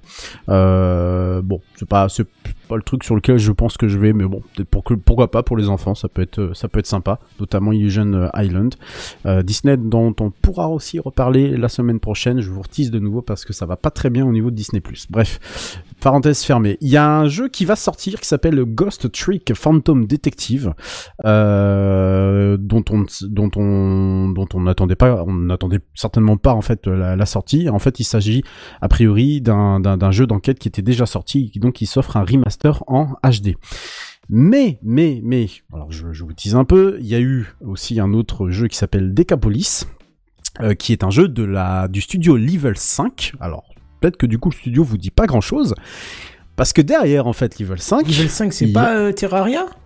Euh, non, c'est pas C'est Terraria. pas Dragon Quest? Non, non, non, non, mais vous allez tout de suite savoir ce que c'est, puisque on a le retour de Professeur Layton.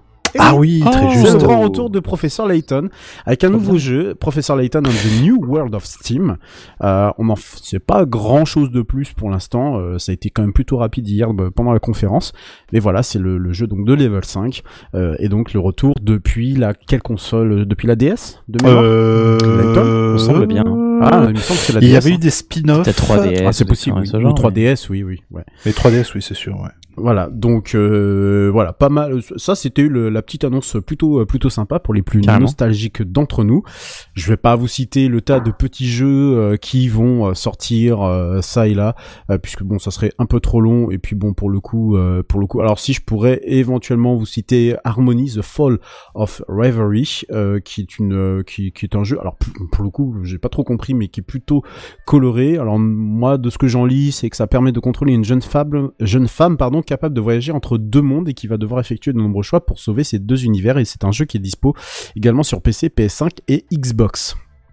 Mais On a question- également- Ah, pardon, je croyais que t'avais fini. Oui, non, non, non, non vas-y, je t'en prie. Mais tu, Euh, tu, as, tu as vite euh, évoqué le nom de Zelda Tear of the Kingdom. Ben attends, euh, c'est la fin de ma news, mais. euh, ah, pardon, je croyais que tu l'avais dit. Pardon, j'ai cru Non, non. l'entendre. Mais tranquille, tranquille, on, on va y arriver tranquillement.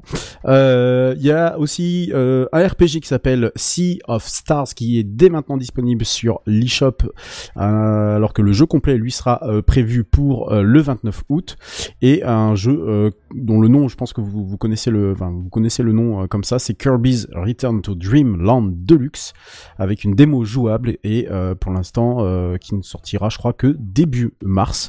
Et puis bon, plein d'autres jeux euh, dont je- pense que vous ne connaissez même pas le, le nom. En tout cas, moi, je ne les connaissais pas. En tout cas, je vais avancer rapidement sur le rétro parce que là, il y a eu de grosses annonces, enfin grosses annonces, façon de parler, mais moi, en tout cas, ça m'a pas mal hypé. Déjà, euh, dans un premier temps. Un jeu qui s'appelle Advance War One Plus 2 Reboot Camp, euh, qui est un jeu qui devait être, qui devait normalement sortir euh, début 2022, mais euh, pour cause de guerre en, Ukraine a été remisé dans les placards et qui doit sortir sur Switch le 21 avril prochain. Mais surtout, et c'était ça un des plus des points les plus importants, c'est l'arrivée enfin des jeux Game Boy et Game Boy Advance sur le Switch Online. Euh, et ça fera partie de mon coup de cœur de, de, de la semaine, donc je vous en reparlerai tout à l'heure. Donc moyennant, C'est dans l'abonnement normal ou plus? C'est dans l'abonnement normal Switch Ah, Online cool. à 3 euros quelque par mois. Euh, donc euh, euh, contre des euros sonnants et trébuchants, vous allez pouvoir avoir accès à tout un tas de, euh, de jeux. Alors pas énorme pour l'instant, mais a priori le catalogue va s'étoffer. Pour l'instant, on va retrouver euh, Tetris, euh, Super Mario Land 2 6, 2 6 pardon, euh, The Legend of Zelda Link Awakening DX, Mario et Luigi Superstar Saga, The Legend of Zelda The Minish Cap et d'autres jeux également. Euh, je vous en parlerai tout à l'heure parce que euh, moi j'ai passé un très agréable, un très agréable pardon moment hier soir puisque c'était disponible dès après la conférence. Donc ça c'était plutôt. Mais non. euh, si, mais si si si, c'est déjà dans Oh, déjà dans ma Switch. Je vais le chercher c'est- tout à l'heure. Donc c'est voilà, c'est vous allez voir le petit retour euh, gaming rétro gaming. Franchement, il fait super super super plaisir. Et puis aussi, euh, alors là on sort du du, du, du mode Game Boy. On, on, on va euh, alors oui, j'avais oublié de le préciser. Dans les jeux Game Boy, il y a aussi Metro, Metroid Prime. Eh Ben justement, c'est de lui dont on va reparler puisque il, y a- il va y avoir une il y a eu une sortie sur l'eShop donc de Metroid Prime Remastered. Alors je sais pas si c'est le Metroid Prime d'origine, mais en tout cas C'est celui de la GameCube, si je me trompe pas. ah bah si c'est celui de la GameCube, ah bah oui, en plus je crois que t'as raison, puisqu'on en a parlé hier avec euh, d'autres personnes. Donc a priori voilà, c'est disponible sur l'eShop. Alors a priori pour la version boîte, par contre il va falloir attendre le début du mois de mars. Et il y a un autre remaster aussi qui a été euh, qui a été euh, qui a été annoncé, qui est euh, alors a priori une licence culte, mais moi je ne connaissais pas, qui s'appelle Baton Kaitos. Oh oui, 1 et GameCube 2 aussi. HD remaster, donc GameCube a priori, merci JNBR Plaisir. et euh, qui est donc édité par Bandai Namco. Et puis euh, enfin, et tu en parlais tout à l'heure, Kenton, le très très très attendu The Legend of Zelda Tears of the Kingdom, qui est donc la suite directe de, si je ne m'abuse, euh, essayez Breath of the Wild. of the Wild, voilà, merci. Toujours pas fini. Euh, L'haleine du sauvage. et ben la laine du sauvage qui a priori n'a pas rattrapé tout le monde. ça la traduction est complètement pétée en français. Mais en tous les cas, ça fait super plaisir. Bon, a priori là il était vraiment en fin de conférence. Voilà, ça, ça a conclu le ça a conclu le. Petite le- question le- moi pour les fans de conférence. Zelda. Ouais. Si Oui. Si j'ai pas fini le Breath of the Wild et que j'ai pas envie de le finir parce que voilà, c'est mon choix. Ça t'emmerde, oui. euh, je peux très bien prendre celui-là et réapprendre le jeu de zéro ou il faut avoir euh, fait celui d'avant euh? Non, je pense que t'as acquis suffisamment de mécanique pour euh, pour savoir pour comment il fonctionne. Je pense pas que ce sera gênant. Et au pire, ils feront un petit. Si vous avez loupé le, le début, tu sais, Oui. il a Précisément. il a sauvé le royaume. Voilà. Euh, bah, bah, en tout cas, en, en tout cas, un jeu. Alors, euh, dans le, en tout cas, dans le trailer, absolument aussi magnifique que celui qui fait, euh, qui, qui est actuellement, euh, qui est actuellement euh, sur la console. hein, donc le Breath of the Wild. Vraiment, moi, qui m'avait bluffé déjà à l'époque. Je, j'attends un peu là pour, euh, je décumer un peu la, la, la Switch là pour l'acheter parce que vraiment c'est le jeu. euh, est je- déjà sorti? Non, Non, non, non, il est pas sort sorti. Non, je te parle de, de Zelda Breath of the Wild. Non, Wild. je l'ai pas fait, moi. Je l'ai pas fait encore. Je l'ai fini à fond. Ah bah écoute, je vais je vais y aller aussi à fond parce que euh, bah c'est aussi la console un peu qui me remet euh, qui me remet un peu le, le pied dans le, dans le dans le jeu vidéo là, que j'avais un peu abandonné ces dernières euh, ces dernières années ces derniers temps. Donc euh, voilà donc une conférence bon qui, qui qui est plutôt sympa qui a, qui a tenu euh, plutôt ses promesses avec plein de de bons de bons jeux et puis bah qui oublie pas qui oublie pas les gens qui sont fidèles à Nintendo comme les nouveaux où ils peuvent euh, ils peuvent être attrapés par des jeux beaucoup plus euh, beaucoup plus récents et puis bah des licences le retour de licences hein, Zelda euh, Professeur Layton évidemment les émulations de Game Boy et de Game Boy Advance mais ça je vous en parle C'est- C'est quoi le type de à jeu de. Professeur Layton? Parce que j'ai tellement entendu parler de, de ce titre de jeu, mais je ne sais pas ce que c'est comme type de jeu. bah c'est un jeu euh, type énigme. Ouais voilà c'est ça énigme enquête euh, En voilà. fait, c'est, tu vois, par exemple, dans Pokémon, ils sont tous obsédés par les Pokémon. Tous les PNJ que tu rencontres, si tu vas leur parler, ils disent, ah bah oui, mon Pokémon est formidable. Et ben là, c'est pareil, sauf que c'est, eh, euh, bonjour madame, je voudrais une baguette très bien, mais d'abord, résous cette énigme. Ah, Ah Et en fait, euh, c'est, je, je me souviens que c'est le jeu où ma femme, elle a accroché mais de ouf, et elle a dit plus jamais tu me remets une console dans les mains. c'est, j'ai passé, elle a regardé la, la sauvegarde 30 heures, elle a fait, attends, j'ai passé 30 heures là-dessus, c'est, c'est non, allez, c'est fini. c'est terminé. Euh, Et, et j'ai Randall Flack qu'on salue sur euh, le chat Exactement. qui me signale Yes. que Advance War 1 and 2 est un remake de la version Game Boy Advance. Merci Randall. Euh, effectivement, je faisais je faisais mes devoirs hier en regardant la conférence. J'étais, euh, je je prenais mes petites notes, ce qui est un peu dérangeant parce que je connais pas les, certains jeux. euh, euh, vraiment, je suis passé à côté. j'ai- pas vraiment joué beaucoup aux jeux vidéo quand j'étais plus jeune, donc certaines licences, je les ai découvertes que beaucoup plus tard. Mais en tout cas, tout ce qu'ils nous promettent sur la Switch, bah déjà preuve qu'ils ne l'abandonnent pas. Certains pensaient qu'ils allaient nous annoncer une nouvelle Switch et a priori pour l'instant c'est toujours pas le cas, peut-être un peu plus tard cette année. Donc on attendra les prochains euh, les prochains euh, Nintendo euh, prochaines conférences Nintendo pour savoir si la Switch aura une remplaçante ou non, mais en tout cas, ils continuent à miser sur cette console. Voilà. Et puis, euh, bah, j'ai envie de dire comme euh, comme de pas coutume, je Tu vais enchaînes continuer. par toi-même. Voilà, j'enchaîne. Voilà. J'enchaîne par moi-même, puisqu'on va passer euh, dans l'espace. Effectivement, merci Randall pour la précision par rapport à Professeur. Euh, oui, on va changer d'univers. Parce que, bon, il y a une question en fait que personne ne se pose, et pour cause, hein, vous avez compris. Mais tu vas quand même y répondre. Bah oui, je vais essayer d'y répondre. Et quelle heure est-il sur la Lune Voilà. Bah, L'heure de parce que garder Techcraft, ça c'est universel. voilà, exactement. Merci euh, Kenton. Tous les pécores qui habitent sur cette planète me répondront bah. Oui, parce qu'il faut toujours commencer sa phrase par un bah. La même heure que sur Terre. eh bien non, mon tonton. Enfin si, bah enfin non. Enfin, enfin, enfin, bref, voilà. Je vous explique tout ça ce soir dans Spacecraft.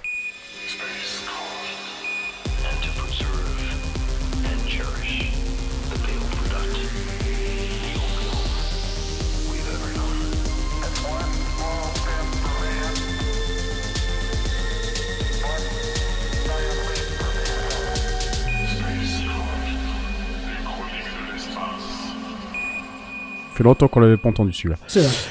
On va revenir sur la Lune, hein, c'est un fait désormais établi, sauf guerre atomique qui nous exterminerait tous, l'humain devrait de nouveau fouler le sol lunaire. Cependant, euh, je dois être le seul chroniqueur à introduire une phrase par cependant, il y a une question subtile mais ô combien importante pour les dizaines de missions et les bases qui seront construites à terme, quelle heure est-il sur la Lune? Vaste question, et pas simple quand elle n'a tout simplement pas été posée alors que ça fait plus de 50 ans avec les missions Apollo et autres sondes d'exploration que l'on vient chatouiller les vastes plaines désolées de, pas de la Bretagne armoricaine mais de notre satellite préféré. Chaque mission lunaire utilise du coup sa propre échelle de temps qui est liée euh, assez logiquement à l'UTC, l'Universal Time Coordinate, le fameux temps universel coordonné hein, sur lequel toutes les horloges terrestres se calent.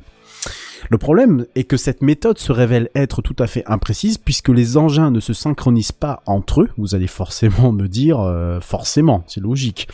Donc pour le moment, un simple UTC, ça tient à peu près.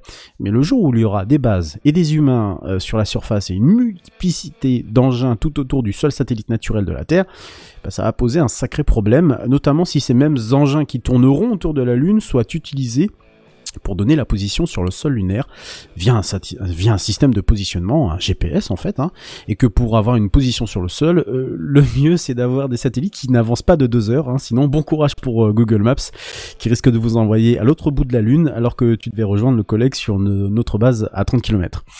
La question est encore moins évidente que sur Terre pour une raison plutôt simple, c'est que le champ gravitationnel sur la Lune n'est évidemment pas le même que sur Terre. Donc une horloge sur la Lune, du fait de sa gravité moindre, tournera beaucoup plus rapidement que sur Terre, puisque la gravité y est moindre. Logique. Mais ça, du coup, on y reviendra un peu plus tard. Conclusion, soit on se cale sur l'ITC terrestre, soit on laisse les sélénites se démerder entre eux. Et si je vous en parle ce soir, c'est qu'on a commencé à y réfléchir. C'est ainsi que diverses agences spatiales de par le monde et des organismes universitaires se sont réunis en novembre 2022 à Nordwijk, aux Pays-Bas, au Centre européen de recherche et de technologie spatiale de l'Agence spatiale européenne, pour commencer à rédiger des recommandations sur la manière dont l'heure lunaire pourrait être définie. Parce que vous pensez bien que si ça, si c'est pas réfléchi tout de suite, hein, si une norme internationale n'est pas écrite et couchée sur le papier, ce sont les agences et les entreprises privées collaborant avec elles qui trouveront leur propre solution. Bah oui, hein, nous sommes des humains après tout. Alors, que fait-on pour un problème aussi prégnant? On prend le même système que le GPS qu'on trouve euh, sur Terre et on recommence. Ça veut dire qu'il va y avoir nécessairement création d'un système similaire. A priori, ça ne sera pas avant 2030. Le projet a d'ailleurs été approuvé par l'Agence spatiale européenne sous le nom de Moonlight lors de son conseil en novembre dernier. Et la NASA a également un projet tout pareil, Lunar Communications Relay and Navigation Systems, un peu, un long quand même comme nom, le mois dernier. Ensuite, le calendrier déroulera à partir de 2024 où la NASA et l'Agence spatiale européenne testeront la recherche de position sur la Lune à l'aide de signaux de navigation par satellite provenant d'une embarcation terrestre. Rien que ça. Ensuite, on lance des constellations de satellites où chaque euh, satellite, du coup, aura sa propre horloge atomique. Donc, logiquement, et comme sur Terre, un récepteur à la surface de la Lune triangulera la position en utilisant le temps qu'il faut pour que les signaux satellitaires l'atteignent, comme sur Terre. En plus d'être une question pour le moins déroutante, une autre plane, telle des vautours autour de, euh, autour de Simba dans Le Roi Lion, j'ai pas moyen de savoir pourquoi mon cerveau a eu cette référence. Non, mais belle ref. UTC lunaire pour tout le monde ou le fuseau horaire? Oui, parce que je vais pas vous faire un cours de physique hein, pour les trois du fond qui ont dormi euh, sur Mars. Euh, il est actuellement 16h51 à New York. Euh, voilà, les fuseaux horaires, tout ça. voilà, bref. Toujours est-il qu'il va falloir se poser la question à un moment donné de découper la Lune en faisceaux distincts, tenant compte bien sûr de la position du Soleil. Voilà, c'est juste pas aussi simple qu'on pourrait le penser. Vous vous rappelez quand je vous ai parlé tout à l'heure de gravité? Alors comme je vous l'ai, comme je vous l'ai dit, le, le champ gravitationnel lunaire n'est pas le même que sur Terre, parce que oui, même dans la question la plus anodine, Einstein sera toujours dans le coin pour rappeler à tout le monde son existence. Un peu le melon le mec, hein. mais plus encore sa relativité générale. Si on reprend la célèbre démonstration des jumeaux de Langevin comme modèle, c'est bon, tout le monde là, le, Oui. les jumeaux? Ouais, il y en a un qui va en, en gravité plus élevée que l'autre et du coup ils y vieillissent pas. Alors il y en a un qui est de, qui est dans le qui est euh, qui n'est pas sur terre, il y en a un qui reste sur terre, qui reste sur terre et du coup il y en a un qui euh, vieillit plus vite que l'autre. Celui qui reste sur terre vieillit plus vite que celui qui ne reste pas sur terre. Et bien depuis la Terre, l'horloge sur la Lune tournera beaucoup plus vite. Plutôt logique. Oh, pff, vous allez me dire pas grand chose, à peine 1056 microsecondes sur 24 heures. Quand même. Suffisant pour poser des problèmes de synchronisation évidentes entre le sol terrestre et son homologue lunaire. Et c'est là qu'on va rentrer un peu dans le technique. Globalement, pour définir un UTC lunaire, il faudra installer trois horloges mètres qui seront en phase avec le rythme naturel de la Lune, combiné avec un algorithme qui générera une sortie très précise, une heure très précise. Ensuite, les métrologues, hein, c'est le nom que l'on donne à ces gens qui s'occupent des mesures, cette sortie des horloges atomiques sur la Lune pourra être synchronisée avec l'UTC sur Terre. Alors ça, ce n'est qu'une des options. Vous m'arrêtez si vous, euh, si je, je, ne suis pas clair. L'autre option consistera à séparer l'UTC terrestre de l'UTC lunaire, c'est-à-dire qu'elle sera complètement indépendante de la Terre. Ce qui veut aussi dire qu'en cas de déconnexion intempestive d'avec la Terre, l'UTC lunaire pourra continuer à fonctionner avec un impact insignifiant sur les instruments de navigation lunaire.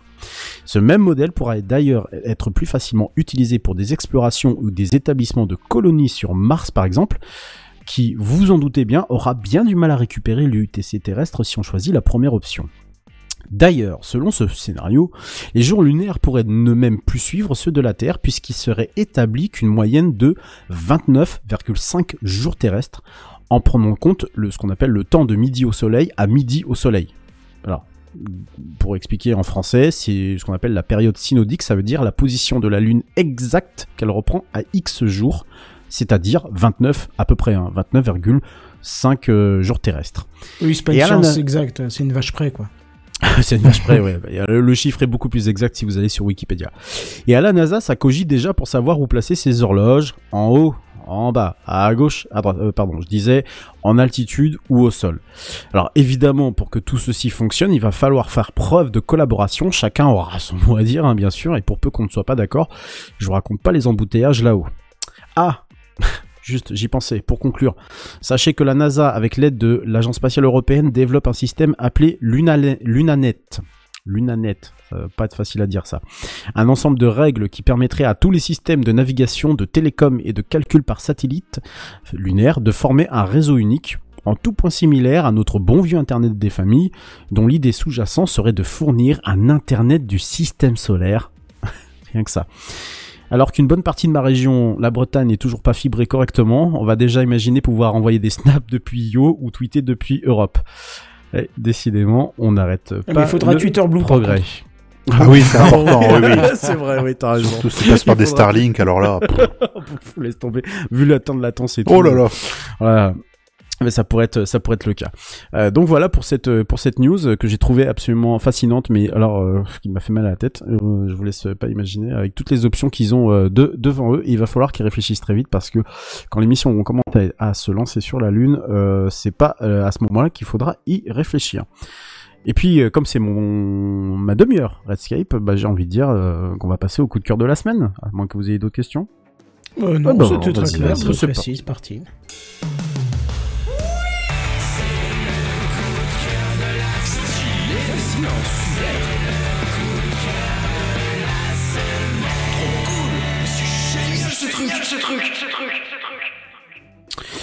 Et on va parler de, on va reparler de la Switch. Je vous en parlais, je vous teasais tout à l'heure dans les news, euh, les news gaming. Euh, la Game Boy donc a redébarqué sur la Switch au moyen d'un émulateur euh, qui donc du coup émule certains jeux qui sont mis à disposition par Nintendo sur le via l'abonnement Switch Online, donc un abonnement que vous pouvez avoir pour la modique somme de 3 euros par mois.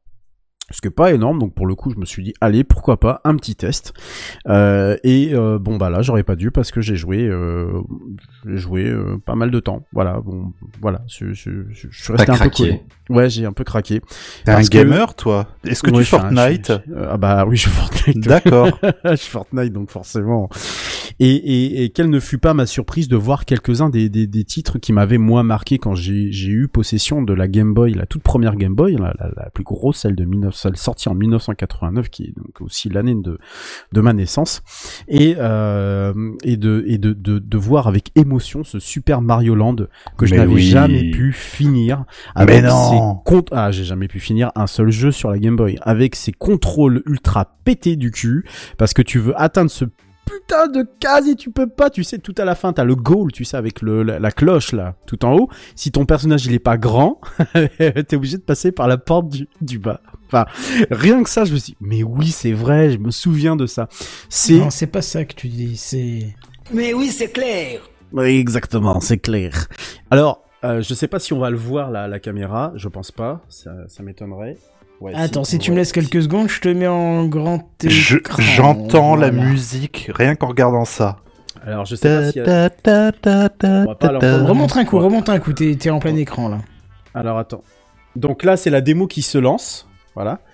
Ah là là, ah, c'est la, démo qui se lance, donc avec la vraie colorimétrie de, bon, que je pense un peu ex- exagéré hein, pour le coup, mais de l'époque, ou alors je m'en souviens plus tellement.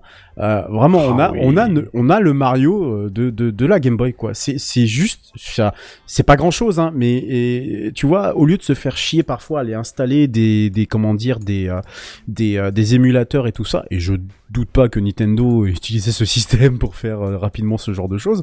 Euh, honnêtement, là, on se prend pas la tête, on lance la console et directement, bah voilà, on a le même Mario que l'on avait avec les mêmes difficultés, les mêmes pics que vous allez, tomber dedans de toute façon parce que c'est comme ça que c'est fait. Et je, suis tombé sur les mêmes travers qui étaient les miens auparavant. Euh, si je vais un peu plus, alors si je vais, comment s'utilise cette console? Tu vois, quand je revois ça, je repense moi au trajet en voiture la nuit. Et euh, je me souviens que j'avais sur ma Game Boy, j'avais un accessoire loupe lumière. Ah bah oui, pour jouer la nuit. genre oui, oui, violet oui, ou quoi, tout à fait. ouais. Parce que pas le choix. Et mes parents gueulaient, disaient mais on va les refléter dans la vitre. D'accord, ok, très bien. Si Alors j'attendais si qu'il y avait des lampadaires euh, sur l'autoroute pour pouvoir Ah jouer. oui, le nombre Oh d'heures d'autoroute, euh, Oh soleil couchant. euh, Le nombre de piles Je te remets l'image, je te remets l'image. Ouais, le nombre de piles aussi, ouais, c'est clair. Là, je là, je vous montre la, grille de jeu actuellement. Donc tout est mélangé, enfin tout est mélangé. Vous avez Game Boy et Game Boy Color dessus. Donc vous avez les Zelda, hein, comme je le disais tout à l'heure, Metroid Prime, euh, que j'ai eu plaisir aussi à jouer. Euh, j'ai commencé aussi un peu Tetris et puis bah, évidemment Mario. Euh, voilà, donc c'est pas encore totalement très fourni pour l'instant, mais vraiment c'est un, c'est un régal. Si vous avez la Switch. Ok, bon, il faut lâcher 3 euros euh, pour le, le, le, le Switch Online, mais en même temps, j'en avais besoin aussi. Je sais plus pour quel jeu ou je sais plus pour quel truc que je voulais prendre à côté. Donc voilà, pour moi, c'est une bonne occasion. Animal Crossing peut-être? Je sais pas, mais je le prendrai, ça c'est sûr. Je le prendrai un jour, de- ne serait-ce que pour euh, pour mes pour mes enfants, ça pourrait ouais, être c'est sympa. tranquille comme jeu. Euh, ouais, voilà, c'est tranquille en plus comme jeu. Puis ça peut se manipuler euh, pour des enfants qui sont un peu plus, un peu moins âgés. Euh, mais en tous les cas, c'est, euh, j'ai j'ai pas encore lancé les Zelda, donc euh, je pense que ce soir je, je ferai le, le test. Donc il y a là actuellement Al- Alone in the Dark. Euh, Il y a donc euh, il y a un jeu qui s'appelle Gar, euh, Gar, Gar- Gargoyle's Quest. Ouais, oui exactement. Mais c'est ça. non Waouh. je vois qu'il y a des connaisseurs dans, Ah bah dans la attends. salle. T'en Il y a connais un qui va encore perdre une heure ou deux cette nuit. hein. Ah, oui, putain. je prends souhait. Il y a Kirby's Dream Land, Dreamland. il y a les Zelda donc que je disais tout à l'heure, les, Link- les Links pardon Awakening euh, qui sont sur Game Boy Color intégralement puisque les deux sont émulés donc euh, Game Boy et Game Boy Color, Metroid Prime euh, Return of the Sim alors c'est Metroid 2 Return of the Samus, Super Mario Land 6 Golden Coins alors c'est Super Mario Land 2 pour le coup. Tetris bien sûr et Wario Land 3. Voilà les jeux actuellement euh, et je pense qu'à mon avis ce n'est que le dé- ce n'est que le début. Euh, ils vont ils vont faire. D'accord, d'accord. Je pense qu'à mon avis ils vont finir par euh, par en, en rajouter d'autres. Allez-y parce que ça c'est ça c'est du ça c'est du pa- c'est pas c'est du patrimoine hein, comme dirait euh, je sais plus qui, qui disait ça dans Camelot mais ça c'est du patrimoine. Ça ne se ça ça se transmet et franchement c'est un retour en arrière pas à écraser la petite larme, mais euh, franchement j'en étais pas loin en me disant putain c'est mes souvenirs de gamin qui reviennent en, en pleine tronche quoi. Et, euh, et et vous faites en plus les mêmes conneries quoi. C'est incroyable le nombre de fois que j'ai pu recommencer le niveau en me disant mais c'est pas possible, j'ai fait exactement la même chose. J'avais quand même réussi ça avant. C'est comme le ça, vélo, mais pas. euh, c'est exactement ça quoi. Donc je, je vraiment super super idée. Et là je me dis que bah euh, bon ok la semaine dernière Jane bien tu nous as présenté la, la Steam Deck et toute la semaine je me suis dit j'achète j'achète pas j'achète j'achète pas j'achète j'achète pas. Et ben finalement je vais garder ma Switch euh, tranquillement. Bah parce oui, que, mais attends, y a bah, tellement de choses à faire dessus. Il y a des choses à faire et euh, je pense que ça sert à rien d'aller acheter autre chose. D'ailleurs petite la petite prouesse que je vous ai mis dans le Discord euh, c- cette semaine moi m'a fait euh, m'a fait hurler de rire euh, émuler donc un Windows 11 avec un logiciel de musique enfin voilà c'est complètement fou bref euh, ça coûte 3 euros, bah 3 euros euh, par mois hein, l'abonnement au Switch Online. C'est disponible dès maintenant, c'était disponible depuis hier soir. Et euh, bah, je vous souhaite à tous des- beaux moments de jeu parce que euh, là vous en avez pour quelques heures à redécouvrir ces titres. Voilà pour le coup de cœur de la semaine. Euh, Est-ce qu'on termine l'émission comme ça? Non, tu peux faire. T'en as qu'une de news en bref, donc tu peux y aller. Allez. News en bref. Alors attention, c'est parti. C'est les news en bref. Vous le savez sans doute, iOS, euh, donc le système d'exploitation mobile d'Apple, a un petit problème avec les, pas avec sa plantation, mais avec les navigateurs. C'est que les navigateurs qui sont développés dessus ne sont capables de de, tourner qu'avec le WebKit. Donc WebKit, c'est le moteur euh, de rendu web qui est euh, qui est made in Apple. Eh bien, c'est peut-être en, phase de, changer puisque Google via Chrome et Mozilla via Firefox vont et sont en train de, seraient en train pardon de développer un euh, leur propre donc navigateur avec leur propre moteur euh, à eux. Donc Google c'est Blink et euh, Firefox c'est euh, Gecko Cerveau. Mais en tout cas, euh, ça pourrait. euh, alors, pour l'instant, ce ne sont que des informations et euh, on va dire plus des rumeurs.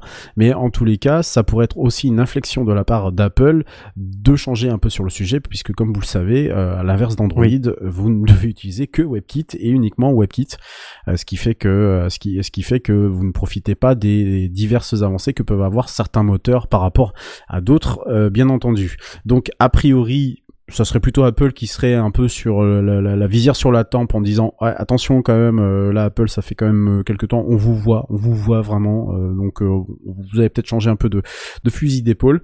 Euh, mais bon en tous les cas il s'agirait si c'est le cas il s'agirait du- d'un des derniers bastions de en tout cas pour moi de différence entre Apple et Android entre iOS pardon et Android sur les navigateurs et donc de pouvoir choisir autre chose que Safari et son moteur WebKit, même si évidemment il existe d'autres navigateurs. Voilà, donc on vous en reparlera dans, dans, dans TechCraft si jamais euh, l'information évolue vers quelque chose de concret. Évidemment, on va Et toujours voilà. suivre l'information puisque TechCraft c'est votre émission de divertissement technologique et vidéoludique et vous voyez qu'il est tard puisque j'arrive même plus à parler.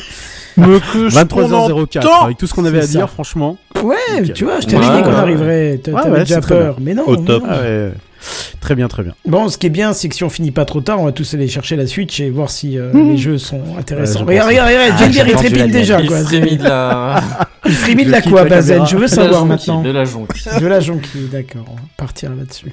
J'ai revendu ma Switch, moi j'ai, je suis toujours pas, j'adhère plus aux jeux vidéo, je suis Ah ouais. plus dans ce délire. Ah ouais. T'as changé. Ouais. Ouais, je l'avais Ah, acheté Fortnite pour, euh, grave hein. pour euh, Animal Crossing puisqu'à l'époque, euh, bah ça a bercé mon enfance Ah bah sur oui, la c'était Nintendo. DS. Ah, C'était mon époque, c'est ce qui m'a mis à l'informatique aussi indirectement. Et pff, j'ai passé quelques heures pendant le confinement, mais plus. Après, ça prenait clairement la poussière. Le cœur n'y était plus, quoi. Non, franchement, non.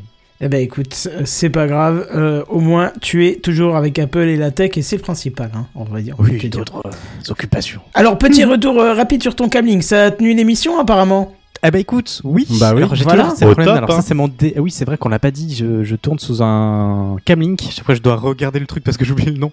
Camlink et ça a bien fonctionné. C'était fluide. Ce Bah oui, soir. et puis tu me parlais Juste- d'une latence d'une seconde, mais pas du tout, mon cher Mais ami. pas vous la tout, en voyez fait. pas du coup. Mais Non, la Mais- voit mais- quasiment pas. Mais moi, je t'entends et te en vois parler vous avez quasi en raison. même temps sur le live, donc. euh, Vous avez raison. Je crois qu'elle s'est diminuée. eh bah Je vous oui. jure, elle était plus. Il y a, il y a Oui, elle quoi Il y a a 300 beaucoup de millisecondes peut-être à tout casser là, donc ça va. Ah, hein. Avant, il y avait clairement une seconde. Bref, en tout cas, ça a tenu la route. Le seul défaut, mais c'est mon boîtier, c'est pas le Camlink, c'est que je dois changer la batterie puisque je ne peux pas l'alimenter en euh, le, Ah, le, le charger en même temps que, que le faire fonctionner. Voilà. Ah oui, ça c'est chiant. Mais Ah, c'est pas. Heureusement que j'ai l'image dit- est belle. hein. Mais il y a des batteries alimentées, hein. tu connais ce, système. Hein, oui, tu la branches dessous, je crois. Oui, mais, bah oui. euh, Mais c'est ce que j'ai moi en fait. tu laisses le truc ouvert et t'as la batterie avec un fil qui sort en fait. Donc euh, Faut que je creuse. voilà. Il y a un truc, faudrait que tu vérifies. T'as des micro coupures à intervalles extrêmement régulières. Donc je pense que il y a un, un- Toujours là actuellement? Oui, oui, c'est c'est très très euh, discret, mais on l'entend quand même. Donc je pense que tu auras peut-être une interférence sur l'USB ou quelque chose. Bon, voilà.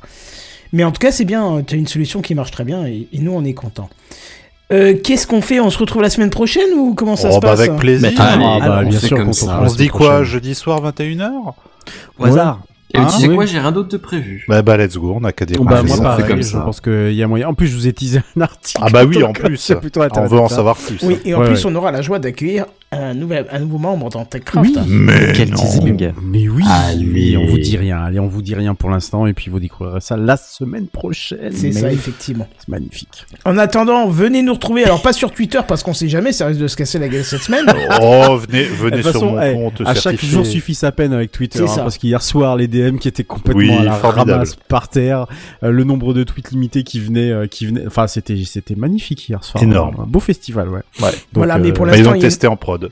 Oui, voilà, c'est ça. Mais il y a une valeur sûre, vous pouvez euh, sans hésiter venir. C'est sur Discord et c'est sur euh, discord.techcraft.fr. Ça vous ramène directement sur le serveur et puis voilà, on discute un peu. Et plus il y a de monde et plus on discute en public. Donc c'est ça qui est intéressant aussi, quoi. Exactement. Il n'y a pas que du. Techcraft, hein, il y a plein de sections différentes avec. Euh, euh, de, Section d'assaut. Voilà, euh, c'est ça. Maître Gims. euh, Oh non, non, non, t'as pas osé. Il y a de la pression 3D, il y a plein de trucs, il y a de l'informatique, il y a tout, tout, tout plein de trucs sympas et on est ouvert à évolution si vous avez besoin, donc n'hésitez pas à venir. Faites comme Jackie qui est venu, qui nous a rejoint et qui a pu, euh, grâce à ça, parler un peu d'impression 3D. Mais nous, ce que je vous propose, c'est qu'on se retrouve Je veux bien qu'on en parle après en, en off. en off, ça marche. Bah écoute, on va faire ça. Mais en attendant, on va, on va laisser ceux qui nous écoutent aller rejoindre leur oreiller puisqu'il est tard maintenant, il est 23h et pour ceux qui nous écoutent en podcast, n'hésitez pas. Techcraft c'est en live tous les jeudis dès 21h et sur ce, on vous dit à plus, bye bye. À plus. Armoire. À plus. Armoire.